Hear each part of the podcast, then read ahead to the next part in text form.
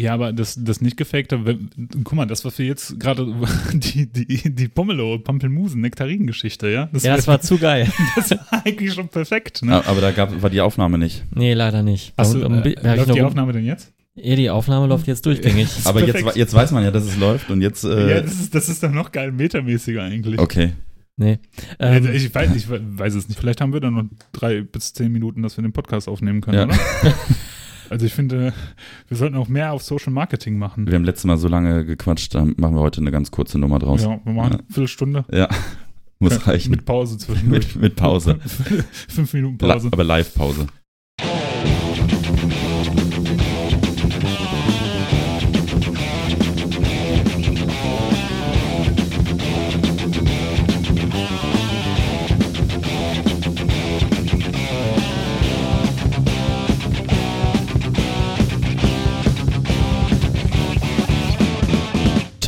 Steine. Scherben. Hallo und herzlich willkommen zum Todsteine Scherben Podcast. Wir sitzen heute hier zusammen wieder in Max Küche in dem wunderschönen Düsseldorf und begrüßen alle Zuhörer, die heute das erste Mal dabei sind, die vielleicht die letzte Folge schon gehört haben. Und wir freuen uns, dass ihr hier seid und uns zuhört bei unserem blöden Gelaber. Ja. Ich muss sagen, äh, es gab sehr viel Feedback äh, nach der ersten Folge. Sehr viel positives Fe- Feedback. Und als Dankeschön kommt jetzt hier die, die zweite Nummer. Vielleicht sogar die letzte Folge, ähm, bevor wir in die Winterpause gehen. Es ist wie das Sommerloch, nur das Winterloch bei uns im Podcast. Ne? Wir sitzen hier in der MEF-Reihenfolge, Max, Ela, Fredi. Und äh, wir haben ein wunderschönes, buntes, einen bunten Strauß voll Programm mitgebracht für euch heute. Mhm. Ich weiß nicht. Das war ja, ähm, es ist, glaube ich, immer schwierig, wenn man, äh, wenn man mit sowas startet wie einem Podcast irgendwie zu gucken, wen will man erreichen. Ne? Also ich finde, bei uns hat sich so kein richtiges, typisches Publikum rauskristallisiert, oder wie findet ihr das? Ja, Leute, die so sind wie wir. wie sind wir denn? Äh, die Außenseiter der Gesellschaft natürlich. Genau. Nee, am Ende des Tages äh, war, glaube ich, für, für jeden was dabei. Ähm, und ähm, ich glaube, das war, das war das Ding, wa- warum das funktioniert hat. Ja, Weil, weil, weil es, glaube ich, nicht zu eindimensional war. richtig. Da war auf jeden Fall für jeden etwas Schönes dabei. Ich wollte euch diesmal fragen, wie ihr den Intro-Song fandet, weil ihr kanntet den vor Veröffentlichung der Folge noch gar nicht. Ja, ich, mir ist wieder aufgefallen, dass äh, ich ganz komischer Palm Mute spiele. das ist mir aufgefallen. Also du hast die Gitarre eingespielt, ich habe den Bass nochmal danach Ja, eingespielt und ähm, Und ich habe die Drums eingespielt. genau, du, du hast die, Die Drums eingespielt. Mit Gesang. genau. Äh, le leider nur E-Drums, äh, deswegen hört sich so ein bisschen mechanisch an. ja. Ja. Ich muss aber was richtig stellen. Also jetzt Ja. mal ähm, abgesehen davon, dass wir äh, heute die neue Folge haben. Ich habe mich gerade mit dem Florian Grill, liebe Grüße von Dying Victims Productions, getroffen. Und der hat mich auf einen Missstand äh, aus der letzten Folge hingewiesen. Und zwar habe ich die Geschichte gesch- äh, erzählt von Daniel Salston und wie der auf dem Keep It True total besoffen äh, im Krankenhaus gelandet ist. und ähm, ich habe da angegeben, dass der, äh, das in dem Arztbrief stand, dass er nicht auf Schmerzen reagiert hat. Das ist aber falsch. Das war nämlich der äh, Paolo Giardi, glaube ich. Das ist ein Künstler, der macht halt so War Metal Paintings. Und das war der, der auf den Kippetschuh umgekippt ist und nicht mehr auf Schmerzreize reagiert hat. Also die Story ist passiert nur mit einer anderen Person. Ja, richtig. Ja, aber der Daniel Salzen ist trotzdem besoffen umgekippt auf den Kippetschuh und ist dann im Engelskostümchen wieder aus dem Krankenhaus zurückgekommen. Äh, diesen Paolo äh, folge ich auf Instagram und äh, ja, eigentlich, weil ich mich so für die Artworks interessiere, aber der postet sehr oft äh, gruselige Bilder von sich, weil er hatte auch so, so einen irren, wahnsinnigen Blick und äh, dann postet er auch irgendwie so italienisches Essen, so irgendwie äh, Sardellenpizza und dann mit ihm mit seinem ir- ir- äh, irren Blick oberkörperfrei in seinem Atelier. ja. Also das, äh, das muss ein geiler Typ sein. Es Ja. ist auf jeden Fall. Ich habe den auch schon häufiger gesehen. Der hat so ein richtig geiles, schäbiges Middle Road Tattoo auf dem Unterarm. Kann das sein? Ich meine, der, ja, hat ich, so ich, unglaublich ich, ich schon. haarige Unterarme. er so ein, darunter so irgendwo verbirgt sich ein Ja, Tattoo. Ja, genau.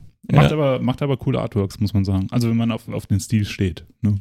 Auf jeden Fall, auf jeden Fall. Und vor allem selbst gemalt, ne? So mit Farbe und so. Ne? Mhm, genau. Worauf mich der Flo Grill auch hingewiesen hat, ist, dass, ähm, dass er einen Anti-Black Friday Sale macht. Das Problem ist, dass die Podcast-Folge danach erst ausgestrahlt wird.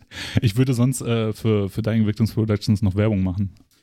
Naja, wenn der Sponsoring-Deal steht, gerne. Ja. Wir kriegen Nichts. gratis Spice. Wir- Spice Danke für nichts. Wir zeigen euch hier im Podcast ganz viele Shirts aus seinem Shop. Ja, ganz toll. Lesen die Motive vor. Ja, das als mal als, als Richtigstellung. Habt, Ja. ihr, habt ihr in letzter Danke, Flo. Zeit, äh, ja genau, vielen Dank Flo.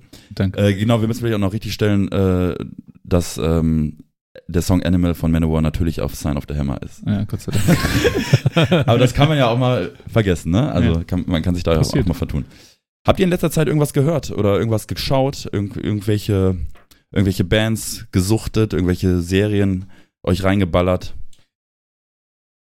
Ich hätte was, also ähm, mich hat mich in letzter Zeit hat mich das Thema Remakes beschäftigt, was Filme angeht. Remakes Okay. von Filmen. Ich habe äh, an Halloween habe ich das Suspiria Remake gesehen und Mhm. jetzt, wo ich auf das Arma Poster gucke, natürlich, ich denke, damit kannst du was anfangen, Max, oder? Ich habe ihn tatsächlich nie gesehen. Suspiria nie Nee, gesehen. nie gesehen. Ich, ich kenne die Mucke und, und ich kenne ich kenn natürlich das Plakat und, und, und das Cover, aber ich habe den tatsächlich nie gesehen. Den habe ich auch noch nie gesehen, aber äh, das hängt damit zusammen, dass ich das Genre gar nicht gucken kann. Ich bin nämlich gar, gar kein Horrorfilm-Fan und kann mir auch keine Horrorfilme anschauen. Das ist äh, ein bisschen. Aber das ist ja kein Horror, das ist ja eher Jallo, ne? Also, Ja, Jallo Okay. geht ja schon. also es ist okay, es ist Ja. schon irgendwo Horror, ne? Das Aber ist ja eine Überschneidung zwischen Thriller und Horror, ne? Also das Ja, aber so diese Stimmung, die macht mir eher so, ne, also die Angst. Äh, Angst ja, das ist mir mulmig. ne? äh, äh, äh, was ist ein Jallo? Äh, erklärt das mal für die äh, Nicht-Bewanderten. Ja, jetzt habe ich natürlich Wikipedia gerade nicht offen, aber ähm, Giallo ist im Endeffekt ähm, ja so ein Genre, was sich, glaube ich, in Italien entwickelt hat, so ich glaube in den Genau. 60er, 70er Jahren rum. Im Prinzip ähm, ist das eine Co-Entwicklung aus dem deutsch-italienischen Kino geworden. Ne? Also die Filme von, von ähm, Hitchcock beispielsweise, ähm, die auf Deutsch gedreht wurden. Du bist doch der Hitchcock-Profi, oder? ja, Die ab- passen so halb, äh, die passen so halb in das Giallo-Genre. ja, im wei weitesten Sinne vielleicht. Ähm, also Giallo ist ja im Grunde immer, also bei Hitchcock war es ja so, die die, äh, die Hitchcock-Filme haben ja zumindest eine, eine Handlung, ne? Also Giallo, ähm, das äh, in Giallo-Streifen gibt es nicht wirklich eine Handlung. Ne? Doch. Also es gibt eine, natürlich, es gibt eine Handlung, aber die ist nicht chronologisch und die ist auch nicht unbedingt zusammenhängend. Das und kann wird man, wahrscheinlich alles so metaphorisch dargestellt, nee, ne? nee, nee, nee, nee, nee, Nee? Da seid ihr ganz daneben. Nee, ähm, im Giallo-Genre, ähm, ich habe eine Zeit lang Giallos gesammelt. Also ich habe recht viele große DVD-Boxen mit Gialli und ähm, mit, mit und Blu-Rays und sowas davon. Ähm, was du jetzt meinst, ist der spezifische Fall von Dario Argento, weil der halt recht wenig auf Story gelegt hat in seinen Frühwerken, würde ich jetzt sagen. Oder sagen wir es, das, ist, das wird dem eigentlich nicht gerecht, wenn man sagt, er legt da nicht viel auf, äh, ähm, auf, auf Story, aber das, die Bildgewalt oder die bildliche Darstellung steht weit im Vordergrund bei Da- D'Argento. Ja. Ne? Ähm, das Giallo-Genre ist eigentlich ein typisches Krimi-Genre, nur dass ähm, es sich durch bestimmte Sachen, so wie zum Beispiel in Italo-Western sich immer durch bestimmte Sachen auszeichnet, zeichnet sich auch das Giallo-Genre so aus. Also es gibt immer einen vermummten Killer, es gibt, es spielt häufig in der ähm, Künstlerszene die Handlung Mhm. irgendwie, ne? Also bei Suspiria beispielsweise in dem ähm, in der Tanzschule oder äh, bei ähm, Bird with the Crystal Plumage auf Deutsch, das Geheimnis der schwarzen Handschuhe, der spielt in der Künstlerszene ähm, oder wir fliegen auf, ein, auf grauen Sand in der Musikerszene und so weiter. Und ähm, meistens hat der Killer in dem Film, das wird am Ende aufgedeckt, einen psychosexuellen Hintergrund für seine Morde. Ne? Das sind ähm, meistens auch Überraschungen, warum der Killer Mhm. tötet und meistens halt auch immer so ein bisschen an den Haaren herbeigezogen, warum der mordet und wer das ist. Und äh, entwickelt hat sich das Giallo-Genre halt in Italien äh, als äh, klassisches Krimi-Film. Und ähm, genau, die ersten Filme waren, soweit ich mich erinnern kann, halt irgendwie so aus dem Hitchcock-Bereich. Kann aber auch sein, dass ich mich hier jetzt irre. Ich habe mehrere Bücher über das Giallo-Genre, aber das habe ich, hab ich schon ewig nicht mehr gelesen oder reingeguckt oder sowas. Und Suspiria gehört halt auch dazu, im weitesten Sinne, ist aber im Prinzip kein klassischer Giallo. Und ähm, genau, jetzt kam das Remake raus. Das ist am 31. war ich in der Vorpremiere und jetzt- US-Remake oder ähm, äh, wo wurde das äh, gedreht oder produziert? ähm, ich glaube größtenteils in Potsdam gedreht. Okay. Bin mir aber nicht hundertprozentig sicher, ich habe mich so viel nicht damit beschäftigt. Ich weiß Ja. aber, dass der York von, wie heißt der? Weiß den Vor- und Nachnamen nicht. Der, der Sänger von, von äh, Radiohead hat den Soundtrack übrigens dazu gemacht und der Soundtrack ist ziemlich gut. Der ist richtig, richtig klasse. Ja. Ähm, genau, spielt größtenteils in Deutschland, ist auch gar nicht schlecht gemacht, greift die Story auf eine ganz andere Art und Weise auf. Ähm, es geht äh, im Prinzip, das kann man schon vorwegnehmen, auch wenn Leute den Film nicht kennen, es geht um Hexen, um Hexen, die eine Tanzschule betreiben und das wird im Remake ziemlich deutlich klar. Ne? Also direkt in der ersten oder zweiten Szene ist das eigentlich klar, dass es um Hexen geht. Und ähm, sehr schön aufgegriffen, das Motiv, auch dieses Tanzmotiv, das in dem Film, in dem Original drin vorkommt. Und äh, diese, diese, diese Tänzerszene und die Zeit, die da aufgegriffen wird, also äh, Berlin in der Zeit von Ostberlin und Westberlin, total nett aufgegriffen und in die Story auch eingebunden. Und äh, ja, fand ich nicht schlecht. Ne? Also, und im Vergleich zum Original? Ähm, ganz anders, muss ich sagen. Und, und ist, die, ist, die, ist das Remake äh, berechtigt?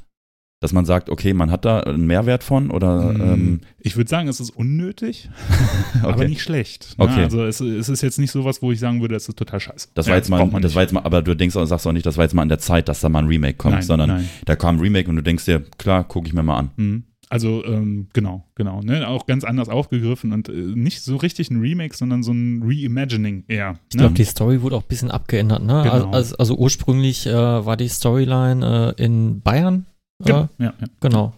Wir waren, ähm, die, witzigerweise, es gibt eine recht coole Szene am Anfang des Originals, wo die, wo eine von den Protagonistinnen in, nee, eine von den äh, Nebendarstellern rennt durch den Wald auf dem im Weg zu, zu dieser Tanzschule. Ja. Die Tanzschule ist aber mitten in der Stadt in Freiburg.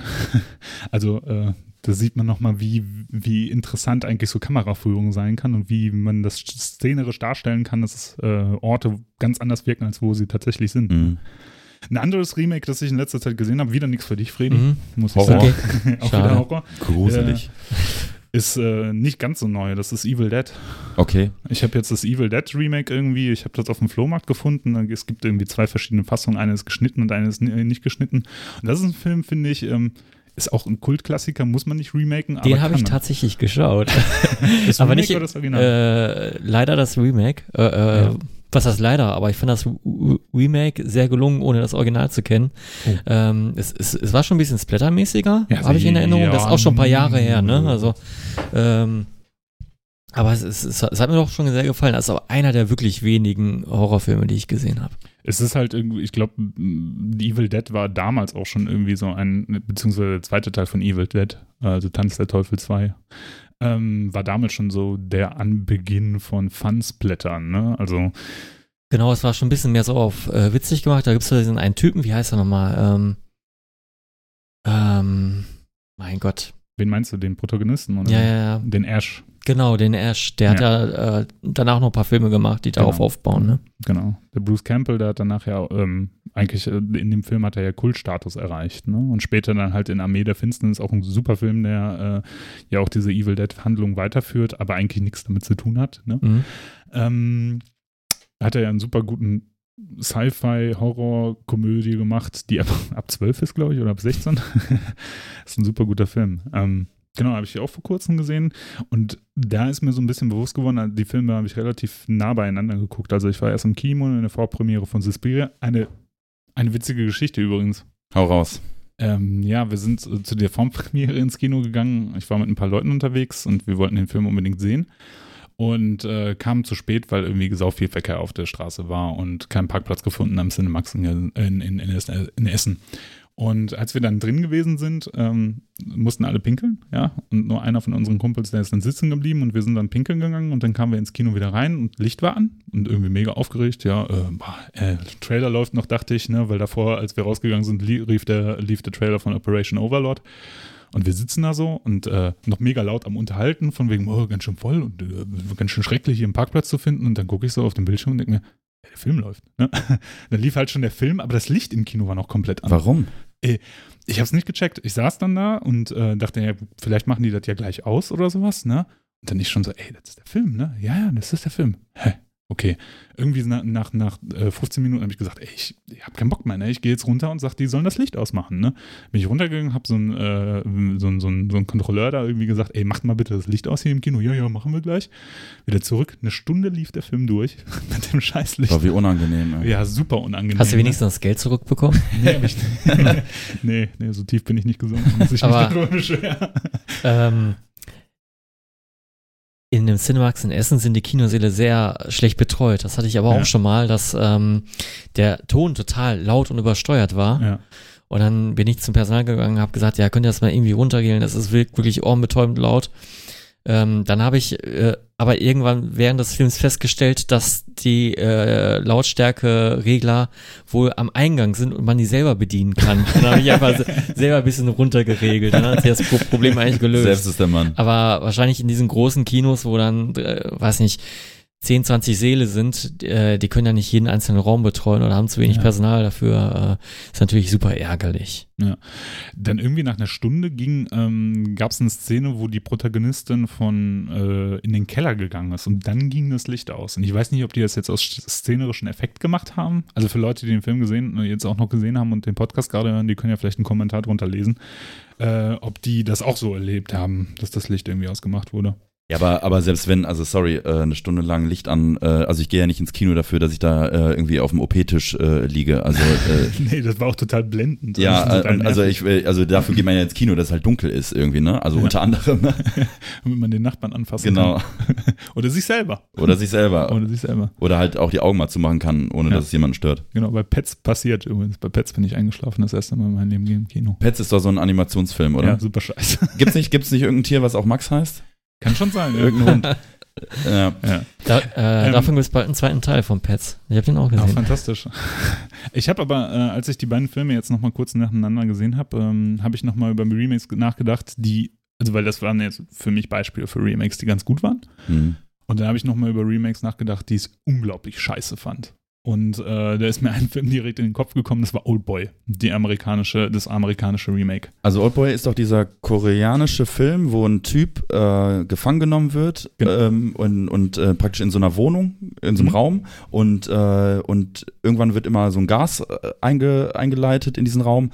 Ähm, er fällt in Ohnmacht und in der Zeit wird dann irgendwie neues Essen hingestellt und so und, und das über Jahre, glaube ich dann, ne? Genau, 15 Jahre ist der Charakter da eingesperrt und Ich wird dann irgendwann rausgelassen und er weiß nicht wieso und er weiß auch gar nicht, warum der eingesperrt war.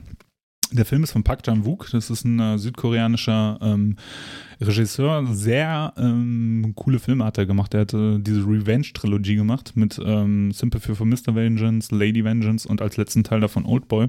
Alle drei sehr sehenswert und ähm, was bei dem koreanischen Original aber so ist, ist, dass ähm, der ganze Hintergrund, warum der einges äh, äh, eingesperrt wurde, am Ende deutlich wird und das ist ein richtig krasser Konflikt. Ja, das ist ein, also der, der Protagonist ist dann in einem richtig krassen eigenen Konflikt. Da geht es um wirklich krasse Themen auch. Mhm. Ähm, ich will nicht spoilern, aber das Hauptthema, um was es in dem ganzen Film geht, das wird einfach rausgeschnitten in dem amerikanischen Remake. Das, amerikanische Das war Remake- wahrscheinlich zu hart. Ich habe den Film Ja. auch gesehen und Ja, ja, äh, ja, ja äh, es, es war wahrscheinlich zu hart fürs amerikanische Publikum. Ich denke auch. Und dann war es im, im Original nur noch, nur noch ein Rachefilm. Ja, so, ja. so wie diese Filme mit diesem einen Schauspieler, der in jedem Rachefilm vorkommt. Ach, du meinst Liam Neeson. Liam Neeson. Neeson. Genau. äh, hätten sie auch mit ihnen drehen können. Ja. Ja. Und äh, die Ameri äh, amerikanische Fassung ist übrigens von Spike Lee, der Malcolm X gemacht hat, beispielsweise. Und der hat jetzt auch einen neuen Film äh, rausgebracht vor kurzem, den ich mir jetzt morgen angucken werde. Äh, Black Clansman. Ich bin gespannt. Scheiße. Ja? Mhm. Super, dann äh, gehe ich ja wohl nicht rein. Nee, also geh mal rein und äh, lass dich mal von meiner Meinung nicht, nicht, ähm, Okay. nicht beeinflussen, aber ähm, scheiße ist er, oh, oh, oh, naja, scheiße ist er nicht. Ich habe mir was anderes vorgestellt. Ähm, also es geht jetzt nicht in so eine äh, lustige äh, Nazi-Comedy-Thematik, so wie Inglourious Bastards mäßig, ähm, aber auch irgendwie nicht wirklich in eine andere Richtung. Also so ganz, ich, also ich wusste jetzt nicht so genau, was, was wollen sie mir damit sagen. Also ich habe im Vorfeld halt auch viel erwartet, weil da ja auch Adam Driver ähm, mitspielt, den Mhm. ich eigentlich auch ganz gut finde. Ähm, und ähm, ja, also ähm, ich, ich fand den okay, mehr auch nicht. Also mehr auch nicht, wirklich. Okay. Ist im Kom äh, kommunalen Kino in Gelsenkirchen, das kostet, glaube ich, nur 3,50 Euro Eintritt. Das ja, das kann man sich dann auch schon mal geben, aber Ja. wie gesagt, ich äh, war ein bisschen enttäuscht, ehrlich gesagt. Hm, das stimmt. Schade. Mal gucken. Vielleicht kann ich dann im nächsten Podcast mehr dazu berichten, wie ich den empfand. Ähm, wo du gerade gesagt hast, äh, hier äh, Horrorfilme und so, ne? Mhm. Also ich bin jetzt auch nicht so der Fan vom, vom Horrorgenre, aber ähm, ich habe mal äh, vor Jahren mit einem Kumpel äh, mir einen Film angeguckt und wir wussten überhaupt nicht, worum es geht. Wir wussten noch nicht mal noch nicht mal wirklich, welches Genre das ist, ne? Und der Film ist ein französischer Film und vielleicht kennst du den, ähm, Martyrs. Ja, Matthias, ja. also vielleicht bin ich ja auch sehr zart beseitet, aber ähm, das war für mich einer der krassesten Filme, die ich jemals gesehen habe. Und natürlich krass nicht, weil da viele Horroreffekte drin sind, sondern krass, weil er dich einfach, naja, der haut dich schon um, finde ich. Also äh, du weißt die erste Stunde erstmal gar nicht, wo es hingeht. Ja. Und dann dreht sich der Film so und dann ist der Film wie so ein Typ, wie so ein Typ, der dir halt permanent in den Magen boxt.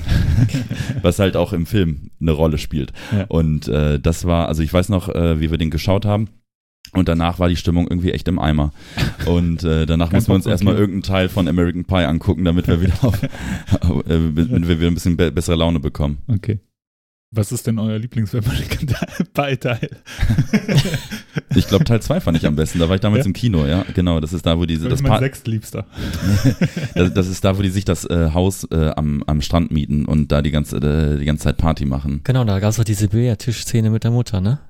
Genau, mit äh, Stiflers Mom, genau. Genau, die, äh, die, die originale Milf. Genau, genau. Genau. Und der Sherminator kommt auch zum Stich. Ja. genau. Aber also danach kam, kam Mein noch der Gott, ist dritte das Teil. lange her. äh, American Pie, jetzt wird geheiratet. der war dann halt so, naja, da gibt es irgendeine Szene, da, da, da isst äh, Stifler Scheiße, Hundescheiße. Aus Einfach dem Leben gegriffen. irgendwie, irgendjemand denkt, das wäre eine Praline und, und er, weil er das in der Hand hat und er sagt, nein, das ist keine Praline und die so, oh, gib mir die Praline und dann stopft er sich das selber halt rein, damit sie es nicht essen muss. Also, naja. Schön. Ja. Aber zum Thema, zum, zum Thema Horrorfilm, Max, fällt mir noch eine äh, andere Geschichte ein. Erinnerst du dich an Ghost Ship? Also, pass auf, ja. Ähm, Jetzt bin ich mal sehr gespannt. Ja, pass auf. Also, ähm, vor, ja, bestimmt vor, vor zehn Jahren oder so kam doch mal dieser Film Ghost Ship raus. Ja. Und ähm, der Film ist eigentlich nicht besonders gut, bis auf die erste Szene da an, an Deck. Aber ich kannte den Film damals nicht, als er rauskam, äh, und ähm, habe damals bei einem Gewinnspiel äh, beim Radiosender 1 Live mitgemacht. äh, und äh, da musste man nämlich anrufen und musste halt sagen, äh, muss, mu- war die Frage, wer, wer der Regisseur ist. Und, äh, und dann habe ich als einer von fünf Leuten ein Fanpaket von Ghost Ship gewonnen. Was war da drin? da war drin einmal der Original-Soundtrack äh, auf CD, aber halt so ein, ähm, so ein, ähm, kein, also so ein, so ein Classic-Soundtrack, ne? Äh, dann, ähm, dann war da drin, ah ja genau, ein Kinogutschein für den Film halt. ähm, dann, dann so ein Ding, das ist so eine Kapsel mit so einer, mit so einer Kordel. Ähm, da kannst du da so, so kleine Wertsachen reinstecken und die ist dann mit so einem Gummiring ähm, so abgedichtet und falls, wenn du dann schwimmen gehst oder so, dann kommt da kein Wasser rein. Äh, da stand halt auch Ghost Ship drauf ähm, und ein Seesack von Ghost Ship. den, den Seesack habe ich heute noch. Was hast du noch gewonnen beim Radio-Gewinnspiel? Boah, ich habe schon so viel beim Radio gewonnen. Ne? Nee, wobei ich habe generell schon sehr viel gewonnen. Also ich habe im, äh, aber beim Radio habe ich schon mal ähm, Tickets für äh, ACDC gewonnen. Ich dachte, du sagst jetzt den TikTok im MP3-Player. nee, aber ich habe ich hab mal beim, bei TikTok bei einem Gewinnspiel mitgemacht. Äh, da habe ich einen MP3-Player äh, gewonnen, einen iRiver. Das war damals so ein bisschen so. Genau, das war zu, zu der Zeit, wo MP3-Player noch nicht so äh, geläufig waren. Nee, ne? das war so ein dickes Teil. Also ja. iPod gab's halt, ne? Und, und iRiver war so ein bisschen das Pendant dazu. Ich habe mal äh, bei, kennt ihr noch dieses ähm, Computermagazin Screen Fun? Ja, sehe. Genau, oder, oder Game-Magazin Screen Fun. Da habe ich mal äh, eine, ein Lara Croft ähm, Mauspad gewonnen. Ich so hab, Ausbuchtung für die Hand zum. Ähm, nee, nee, so ein ganz, ganz, ganz, ganz billiges. Und eine okay. aufblasbare Puppe. Nee, nee, nee, nee, Ja. aber leider nur, nur, nur, nur das Mauspad, ganz billig. Ähm, genau, ACDC-Tickets habe ich gewonnen. Ähm, ich habe schon eine Menge gewonnen. Ich habe mal irgendeine so Anime-DVD gewonnen. Da halt, konnte ich mich gar nicht mehr dran erinnern, dass ich da, äh, dass ich da äh, am, am Gewinnspiel teilgenommen habe. Aber da habe ich immer ein ganz gutes äh, Händchen gehabt, eigentlich. bei dem Anime-Gewinnspiel. Was hast du denn? Da, da weißt du nicht mehr, was du gewonnen hast. Eine DVD, also eine Anime-DVD, aber ich äh, konnte mich nicht mehr dran erinnern, dass ich dran teilgenommen habe. Also, weil ich hätte mich für diesen Preis, äh, hätte ich da jetzt nicht mitgemacht, ne? Aber. Wieso? Nee, also ich hab, hab die dann schön bei Ebay verkauft. Ja.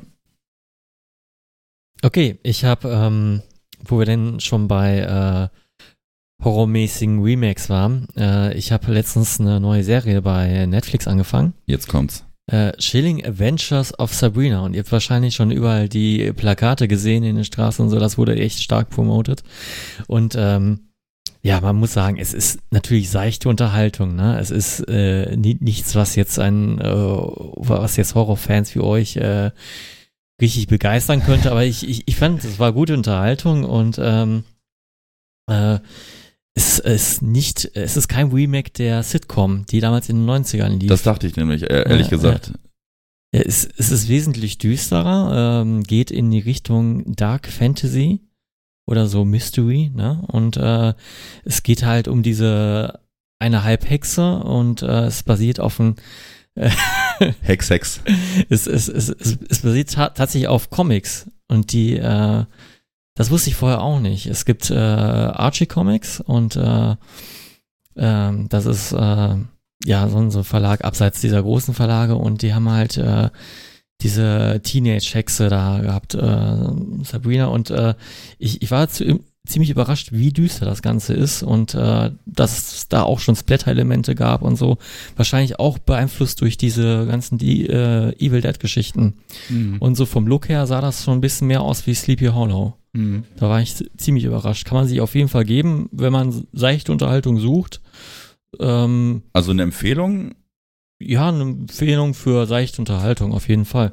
Ähm, was ich aber dann doch ganz witzig fand, ähm, ist, war die Headline, die ich dann ein paar Tage danach gelesen habe, nachdem ich die äh, Serie ähm, beendet habe, dass ähm, Satanisten verklagen Netflix. ja, Was hast du denn gelesen? ähm, ist äh, auf stern.de. Mhm. Und äh, es, es handelt sich um den Satanic Temple. Äh, nicht, nicht zu wechseln mit der, äh, weiß nicht, e- etablierten satanischen Geschi äh, ähm, äh, Kirche, sondern äh, der Satanic Temple ist relativ frisch, wurde 2013 gegrü- gegründet und die treten, sag ich mal, für den gesunden Menschenverstand ein und äh, sind sowas wie, äh, ja, irgendwie, äh, hierzulande gibt's die Skeptiker oder so. Es, die sind so, sag ich mal, für Trennung von Staat und Kirche. Und ähm, die haben sich äh, eine Baphometenstatue gebaut äh, vor zwei Jahren, die sie mit einer Crowdfunding-Kampagne finanziert haben. Stimmt, das habe ich, glaube ich, gelesen mit dieser Crowdfunding-Kampagne. Ja, Und Genau, ich habe diese Staaten, Fotos habe ich auch von dieser genau, Statue es gibt gesehen. eine zweieinhalb Meter große Bronzestatue eines Baphometen und wo Äh, steht die? äh, irgendwo in den USA und äh, wurde in Oklahoma mal ausgestellt oder mal für ein paar Tage als, als Protest aufgestellt, weil nämlich äh, die protestieren gegen, ähm, haben, wollten es neben ein anderes Monument aufstellen, nämlich ein Monument der zehn Gebote. Okay. Und ähm, es geht darum, dass äh, eigentlich religiöse ähm, Monumente nicht auf öffentlichem Grund stehen sollen. Es gibt da irgendwie so ein Gesetz. Und äh, um dagegen zu protestieren, also Trennung von Staat und Kirche, ähm, haben sie halt äh, sich einen großen Baphometen gebaut und äh, man kennt ja diesen Urf äh, äh, Ursprungs-Baphometen von ähm, Eliphas Levi ähm, mit den Brüsten und diesen äh, Körperunterbau, äh, äh, der so ein bisschen, ähm, weiß nicht, äh, Pferde ziegenmäßig ist, der Ziegenkopf und die Hörner und äh, die, die Handhaltung. Und äh, die haben sich so einen ähnlichen Baphometen als Statue gegossen, nur dass der keine Brüste hat und äh, zwei Kinder am Rand stehen. Und in der Serie kommt exakt diese Statue als Nachbildung vor. Äh, ja, kann, kann ich schon verstehen, dass sie ein bisschen verärgert waren, dass ihre Statue da eins zu eins repliziert wurde, die vorher gut durch eine Crowdfunding-Kampagne äh, finanziert wurde. Naja, solange die das nicht irgendwie, ich verstehe es nicht, also äh, weiß ich nicht, ich denke halt, äh, auf der, anderen, auf der einen Seite denke ich halt, okay, ist sie gutes Recht, dass die da irgendwie Netflix ver verklagen, auf der anderen Seite denke ich, das ist eigentlich nur kostenlose Werbung für ihre Kampagne und ihre Ja, natürlich Promo, ne? Promo, ne? Also da, natürlich, das ist auch ein Promo-Effekt, wenn die das dagegen Netflix schlagen, also für Ja. sich selber, ne?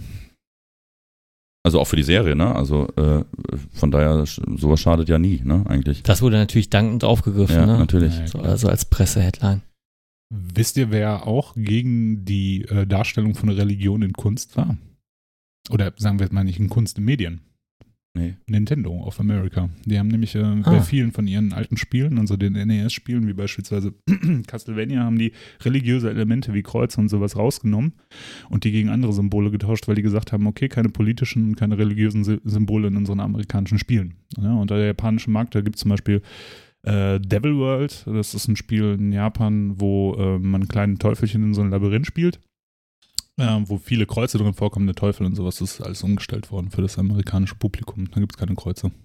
Oder äh, so Sachen wie beispielsweise, da, sind wir ja auch von betroffen, als Deutsche, ja, äh, Wolfenstein oder sowas, wo Hakenkreuze drin vorkamen, die wurden einfach alle rausgenommen und gegen andere Symbole ausgetauscht. Weil Das kann ich irgendwie nachvollziehen aufgrund Das der kann ich nachvollziehen, aber äh, das haben sie jetzt dieses Jahr gekippt. Ne? Es, Geschichte. Ja, ja. äh, bei Spielen ähm, dürfen jetzt oder sowas wie Wolfenstein dürfen jetzt Hakenkreuze eingebunden werden. Ich weiß nicht, ob das jetzt irgendwie ein, äh, ob die Spiele jetzt irgendeinen edukativen Wert haben müssen, weil äh, Wolfenstein war ja schon sehr fiktional. Ne? Es geht ja. Ja. auch mehr so in die äh, Richtung von irgendwie abgedrehten Wissenschaftlern und so, die dann irgendwelche Su- Superkrieger erschaffen. Ähm, ob das jetzt der richtige Rahmen ist, da äh, das, das wage ich zu bezweifeln, aber ich glaube, das ist jetzt ab jetzt wieder möglich, ja. Hm. Also ich war, äh, als wir, äh, ich war ja, wir haben ja dieses Jahr äh, ein Konzert äh, in oder auf Malta gespielt und da Mhm. waren wir einen Tag im Kriegsmuseum und äh, da gab es einen Souvenirshop und da gab es dann so äh, Malbücher, also ne, für, für Kinder äh, zum, zum Ausmalen. Und da waren dann auch äh, ähm, Flugzeuge mit Hakenkreuz äh, drauf auf diesen Kindermalbüchern, die man dann ausmalen konnte. Ich war mal, als wir in Japan waren, war ich mal in einem Spielzeugladen, wo die gebrauchte Spielzeug hatten und im Keller stand eine äh, Adolf Hitler Spielfigur in so einem Karton und der Karton war designt mit dem Logo, also Adolf Hitler stand da drauf in dem äh, Design von Harry Potter. Logo. Das sah schon echt hart aus. Ja. Also so war das so eine Actionfigur oder? Ja, ja, eine Actionfigur. Beziehungsweise, ja, ja, also war keine Statue, kannst du schon bewegen, so, ne? Ja, war auch ordentlich teuer. Ja, warum hast du nicht gekauft? Weil ich so einen Scheiß nicht bei mir zu Hause stehen haben musste. Ach übrigens, ich habe mir äh, übrigens ähm, einen Tipp äh, von dir zu Herzen genommen, ne? Äh, einen Serientipp vom letzten Mal. Ah? Ich habe gestern äh, die ersten beiden Episoden von äh, Ozark äh, ge geguckt. Hast du mir doch empfohlen, oder? Ja. Einer von euch beiden, ne? Wir ich beide, glaube, glaub ich. ich glaub, wir beide, ja. Ja. ja. Ähm, ja, also erstmal fand ich es interessant, weil da ja der, ähm, der Jason Bateman äh, die Hauptrolle spielt. Ja, super guter Schauspieler. Und den kenne ich halt aus äh, Arrested, De unter anderem aus Arrested Development. super Serie. Und Arrested Development, also ist eigentlich keine unbekannte Serie, aber wenn die einer nicht kennen sollte und ein bisschen auf Comedy steht, aber auf eine sehr spezielle Art und Weise, dann Ja. muss er sich Arrested Development. Also ich fand die letzte Staffel jetzt nicht mehr so gut, Nee. aber die ersten Staffeln, also wirklich großartig. Und ähm, ja, und Ozark muss ich sagen, ähm, also von Anfang an äh, ist die Stimmung eigentlich relativ beschissen. also und, und daran ändert sich auch nicht viel. Nee, ich habe auch nicht das Gefühl, dass sich da Nee. was ändert. Also ich, es gab jetzt auch keinen Moment, wo man, es gab mal vielleicht den einen oder anderen Moment, wo man mal geschmunzelt hat, eher so in Richtung Ja. Galgenhumor. Aber ähm, die Stimmung ist durchweg äh, ähm, ja ge- gedrückt und ähm, hat mir bisher gut gefallen, die ersten beiden Episoden, muss ich sagen. Also kann man, kann man sich gut angucken. Finde ich auch. Also ich finde, den Jason Bateman spielt da auch verdammt gut. Also dieses, dieser ernste Gesichtsausdruck, den er immer drauf hat, diese Mimik und die Gestik, die er an den Tag legt, finde ich fantastisch. Wo man den halt aus äh, Arrested Development in einer ganz anderen Rolle findet. Ja. Ne? Also, und äh, was du von der Stimmung gesagt hast, dass es äh, von, vom Anfang an sehr düster ist, es spitzt sich auch immer mehr zu. Ne? Das Mhm. ist das, also man denkt halt die ganze Zeit, es kann nicht schlimmer kommen. Ja, eigentlich. Und es passiert nur Scheiße am Ja. laufenden Band. Fantastisch. Wie das echte Leben halt. Ja, wie das echte Leben. Nee, fand ich echt gut. Ähm, aber äh, Ela, für dich als unseren, ähm, als den Anime- und Manga-Experten in, in, in unserer Runde, sag mal, Konnichiwa und äh, Banzai. Ja, genau, Kawaii. äh, ich meine, du musst doch äh, eigentlich jetzt äh, seit ein paar Tagen äh, richtig äh, gut gelaunt sein, denn ähm, der Trailer für den Pokémon-Film kam raus.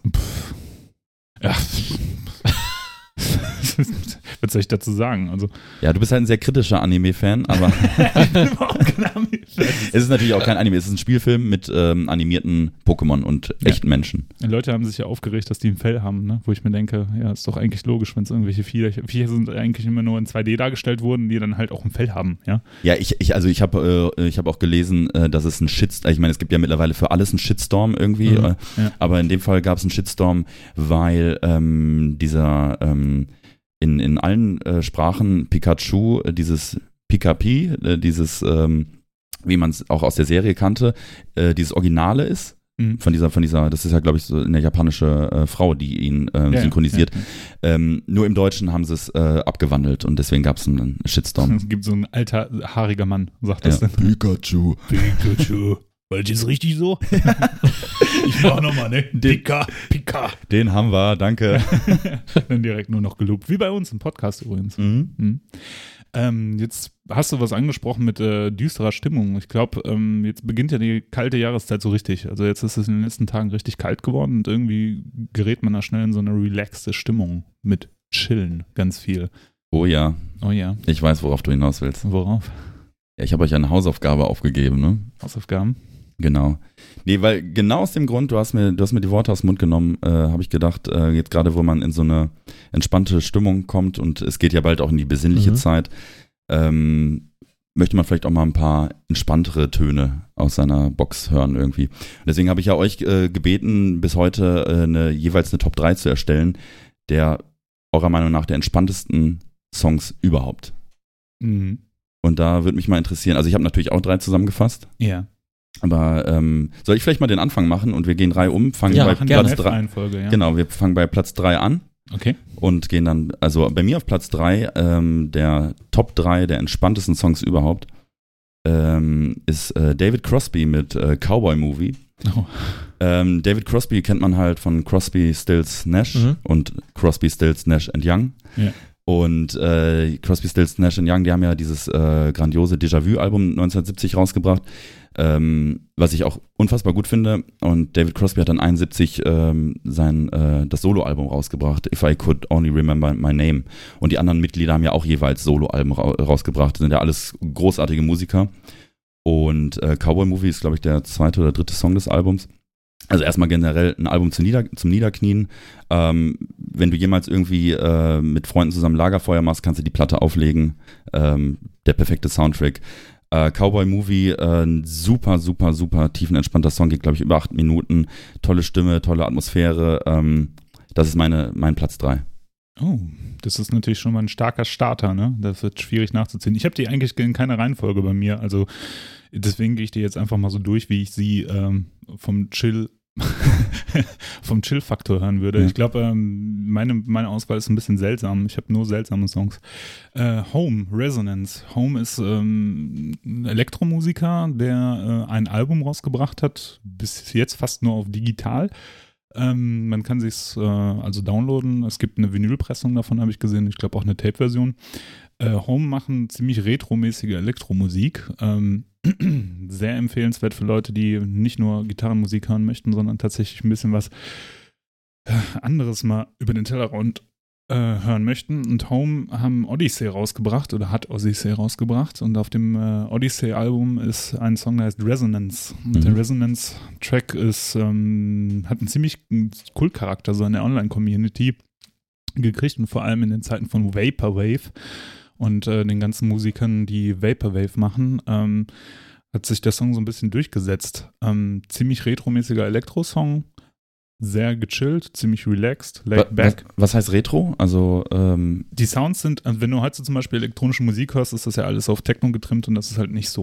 Ne? Also Mhm. die Beats klingen alle sehr, sehr ähm, organisch. Die Musik an sich ist sehr ähm, analog klingt die, also ein bisschen dynamischer vielleicht noch und ähm, das finde ich ganz cool. Ne? Also vielleicht für viele Leute, die zum Beispiel so einen Retro-Wave-Kram wie, wie äh, Kavinsky oder Carpenters Mhm. Brut hören, Ja. da könnte das auch was für, für die sein, aber es geht nochmal in eine andere Richtung. Okay. Nicht so 80s dramatisch, sondern eher auf unsere Zeit zugeschnitten. klingt gut. Das wäre mein T Nummer drei, würde ich sagen.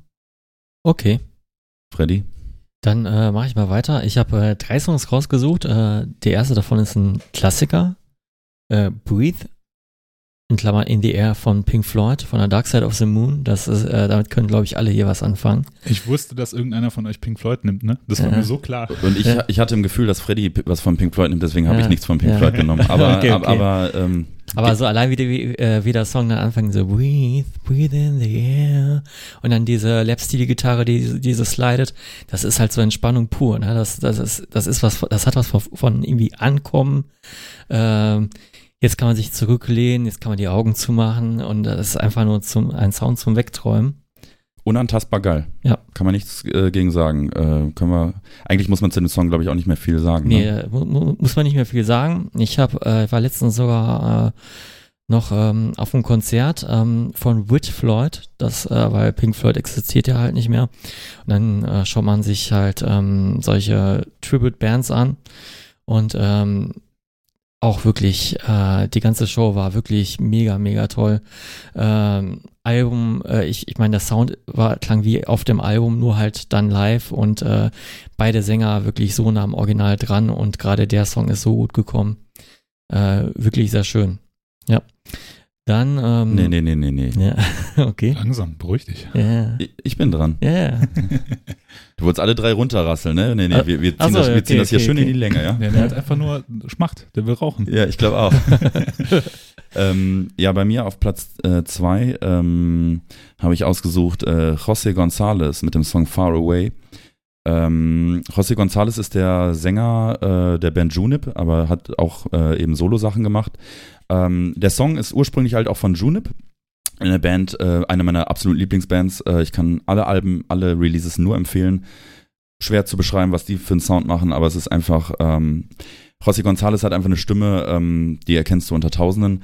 Ähm, und Far Away äh, hat er dann aber nochmal als Single aufgenommen, ähm, äh, zwei Jahre später nochmal als, als äh, Solo-Single sozusagen.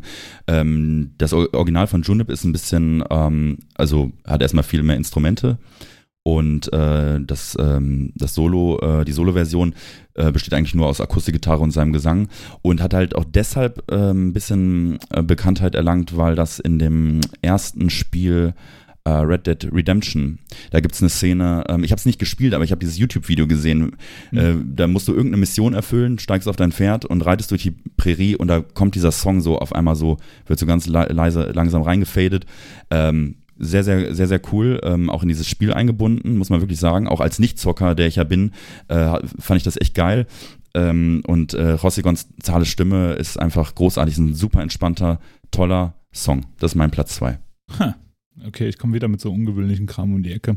Ich habe äh, als nächsten Song äh, Tsunekishi Suzuki, Omoide. Das ist ja, Okay. geht, geht runter wie Öl, ne? Man kennt's. Man kennt's, genau. Nee, es ist ein äh, japanischer Folk-Sänger, Folk ähm, One-Man-Band, der Tsunekushi Tsunekishi Suzuki äh, hat mehrere Folkalben, japanische Folkalben rausgebracht in den äh, Zeiten von Bob Dylan äh, und einem großen Folk-Boom in den USA gab es auch in Japan ähm, eine ganze Bandbreite eigentlich an Folkbands, die richtig coole Musik gemacht haben, häufig mit ähm, japanischen Lyrics äh, und dadurch halt auch aufgefallen sind. Ähm, der Song ist besonders cool, finde ich, weil er sehr, sehr laid back ist. Das ist ein sehr cooler, folkiger Song mit sehr eigenwilligen Gesang. Eigentlich kein richtiger Gesang. Ähm, der klingt so, als ob der nicht singen könnte. Und das finde ich immer sehr, sehr sympathisch bei solchen Leuten. Mit ähm, einer ganz dünnen äh, Flöte im Hintergrund noch, Gitarre und total reduziertes Arrangement, total entspannt. Übrigens, ähm, wieder ein Link zu unserer ersten Folge. Das ist der Intro-Song zum Tokyo Midnight Diner. Also wer den Song mal hören möchte, könnte sich den Midnight äh, Diner Soundtrack mal anhören und das wäre auf jeden Fall mal empfehlenswert. Ein toller Song, total laid back, total entspannt, drückt so ein bisschen die japanische Seele bei Nacht in der Großstadt aus. Okay. Schöne Worte. Werde ich mir mal reinziehen. Mach mal. So, ich, ich hab auf Platz zwei auch was äh, eher Folkiges, ähm, aber aus Norwegen. Und ich glaube, damit kann Max auch ein bisschen was anfangen mit äh, der Band Ulver oder Ulver. Ich weiß nicht, wie Mhm. man es im Original ausspricht. Ähm, das Material, das komplette Album, total entspannt. Auf jeden Fall. Ähm, nee, äh, nicht das Album. Äh, ich habe den Song ausgewählt, Naturmystik, stellvertretend vom Album Queltsanger. Und ähm, das ist deren ähm, unmetallisches Album, bevor sie dieses Album, was du Mhm. gerade genannt hast, Mhm. rausgebracht haben. Ja. Also es ist eigentlich Folk äh, mit äh, nor nor norwegischen Einflüssen oder nordischen Einflüssen und man kann sich total gut geben, das ganze Album. Aber diesen Song habe ich jetzt äh, stellvertretend dafür rausgenommen. Ja, Interessante Band, ne? Auch Ja, wie die total. sich entwickelt haben, ne? Die machen ja jetzt so einen jazzigen, komischen Sound, ne? ja äh, auch ganz viel elektrisch und auch äh, Mhm. hatten auch ähm, was äh, Opermäßiges aufgezogen oder zumindest äh, mit viel Orchester und dann äh, mit dem norwegischen Staatsorchester. Das habe ich mir mal ein bisschen gegeben, aber das war nicht so meins. Äh, Ne. hat auch nichts mehr mit deren Frühwerk zu tun. Ich glaube, das äh, sind äh, heute sehr etablierte Künstler in Norwegen. Ja. Ja. Ja, cool, weil ähm, gerade die Band äh, habe ich immer sehr stark vernachlässigt tatsächlich. Also ich glaube, da muss ich sowieso mal wieder mal wieder reinhören. Ähm, ja, die Nummer eins äh, meiner meines Rankings ähm, Genesis äh, Carpet Crawlers ist kein allzu unbekannter Song, äh, ist für mich der beste Genesis-Song aller Zeiten, ist für mich halt auch einer der besten Songs generell aller Zeiten. Ähm, ist auf dem, äh, ich glaube, 74er Album äh, The Lamp Lies Down on, on, the, on Broadway. Ähm, ist, ähm, kann man, braucht man eigentlich nicht viel zu sagen, muss man sich einfach anhören. Ähm, sowohl die Version, die Albumversion mit Peter Gabriel am Gesang, als auch äh, beispielsweise die äh, Live, ähm, die Live-Version mit äh, Phil Collins am Gesang, der ja vorher der Drummer war, ähm, auf der Seconds Out äh, Live-Platte von Genesis. Ähm, für mich einer, äh, für mich äh, unerreicht. Also dieser Song ähm, großartig. Hm. Ähm, meine Nummer eins ist auch wieder was Ungewöhnliches. Ähm, und zwar, ähm, ich weiß nicht, kennt ihr Jason Molina? Sagt euch das was? Nee. Gar nicht. Nein. Jason Molina war ein Musiker, der 2013 infolge einer äh, schweren Alkoholerkrankung eigentlich verstorben ist. War ein Musiker, der relativ volkiges Zeug gemacht hat mit starken Country- und Blues-Einflüssen. Und ähm, der hat ähm, seit 2000, glaube ich, angefangen Musik zu machen oder vielleicht schon davor, ich bin mir gerade nicht sicher.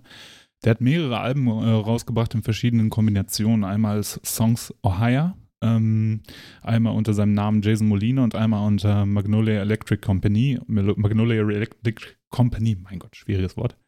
Ähm, haben dann später eher so rockige Sachen gemacht. Jason Molina hat unter Songs Ohio aber sehr reduzierte, folkig, bluesige Country-Songs gemacht. Schwer zu beschreiben, sehr eigenwilliger Stil sehr äh, minimalistische Arrangements in den Songs. Häufig ähm, nur Gitarre, Gesang, Schlagzeug, vielleicht mal im Hintergrund ein bisschen Keyboard, aber total wenig. Und äh, Jason Molina hat ein, unter Songs Ahaya ein Album raus, rausgebracht, das Impala heißt.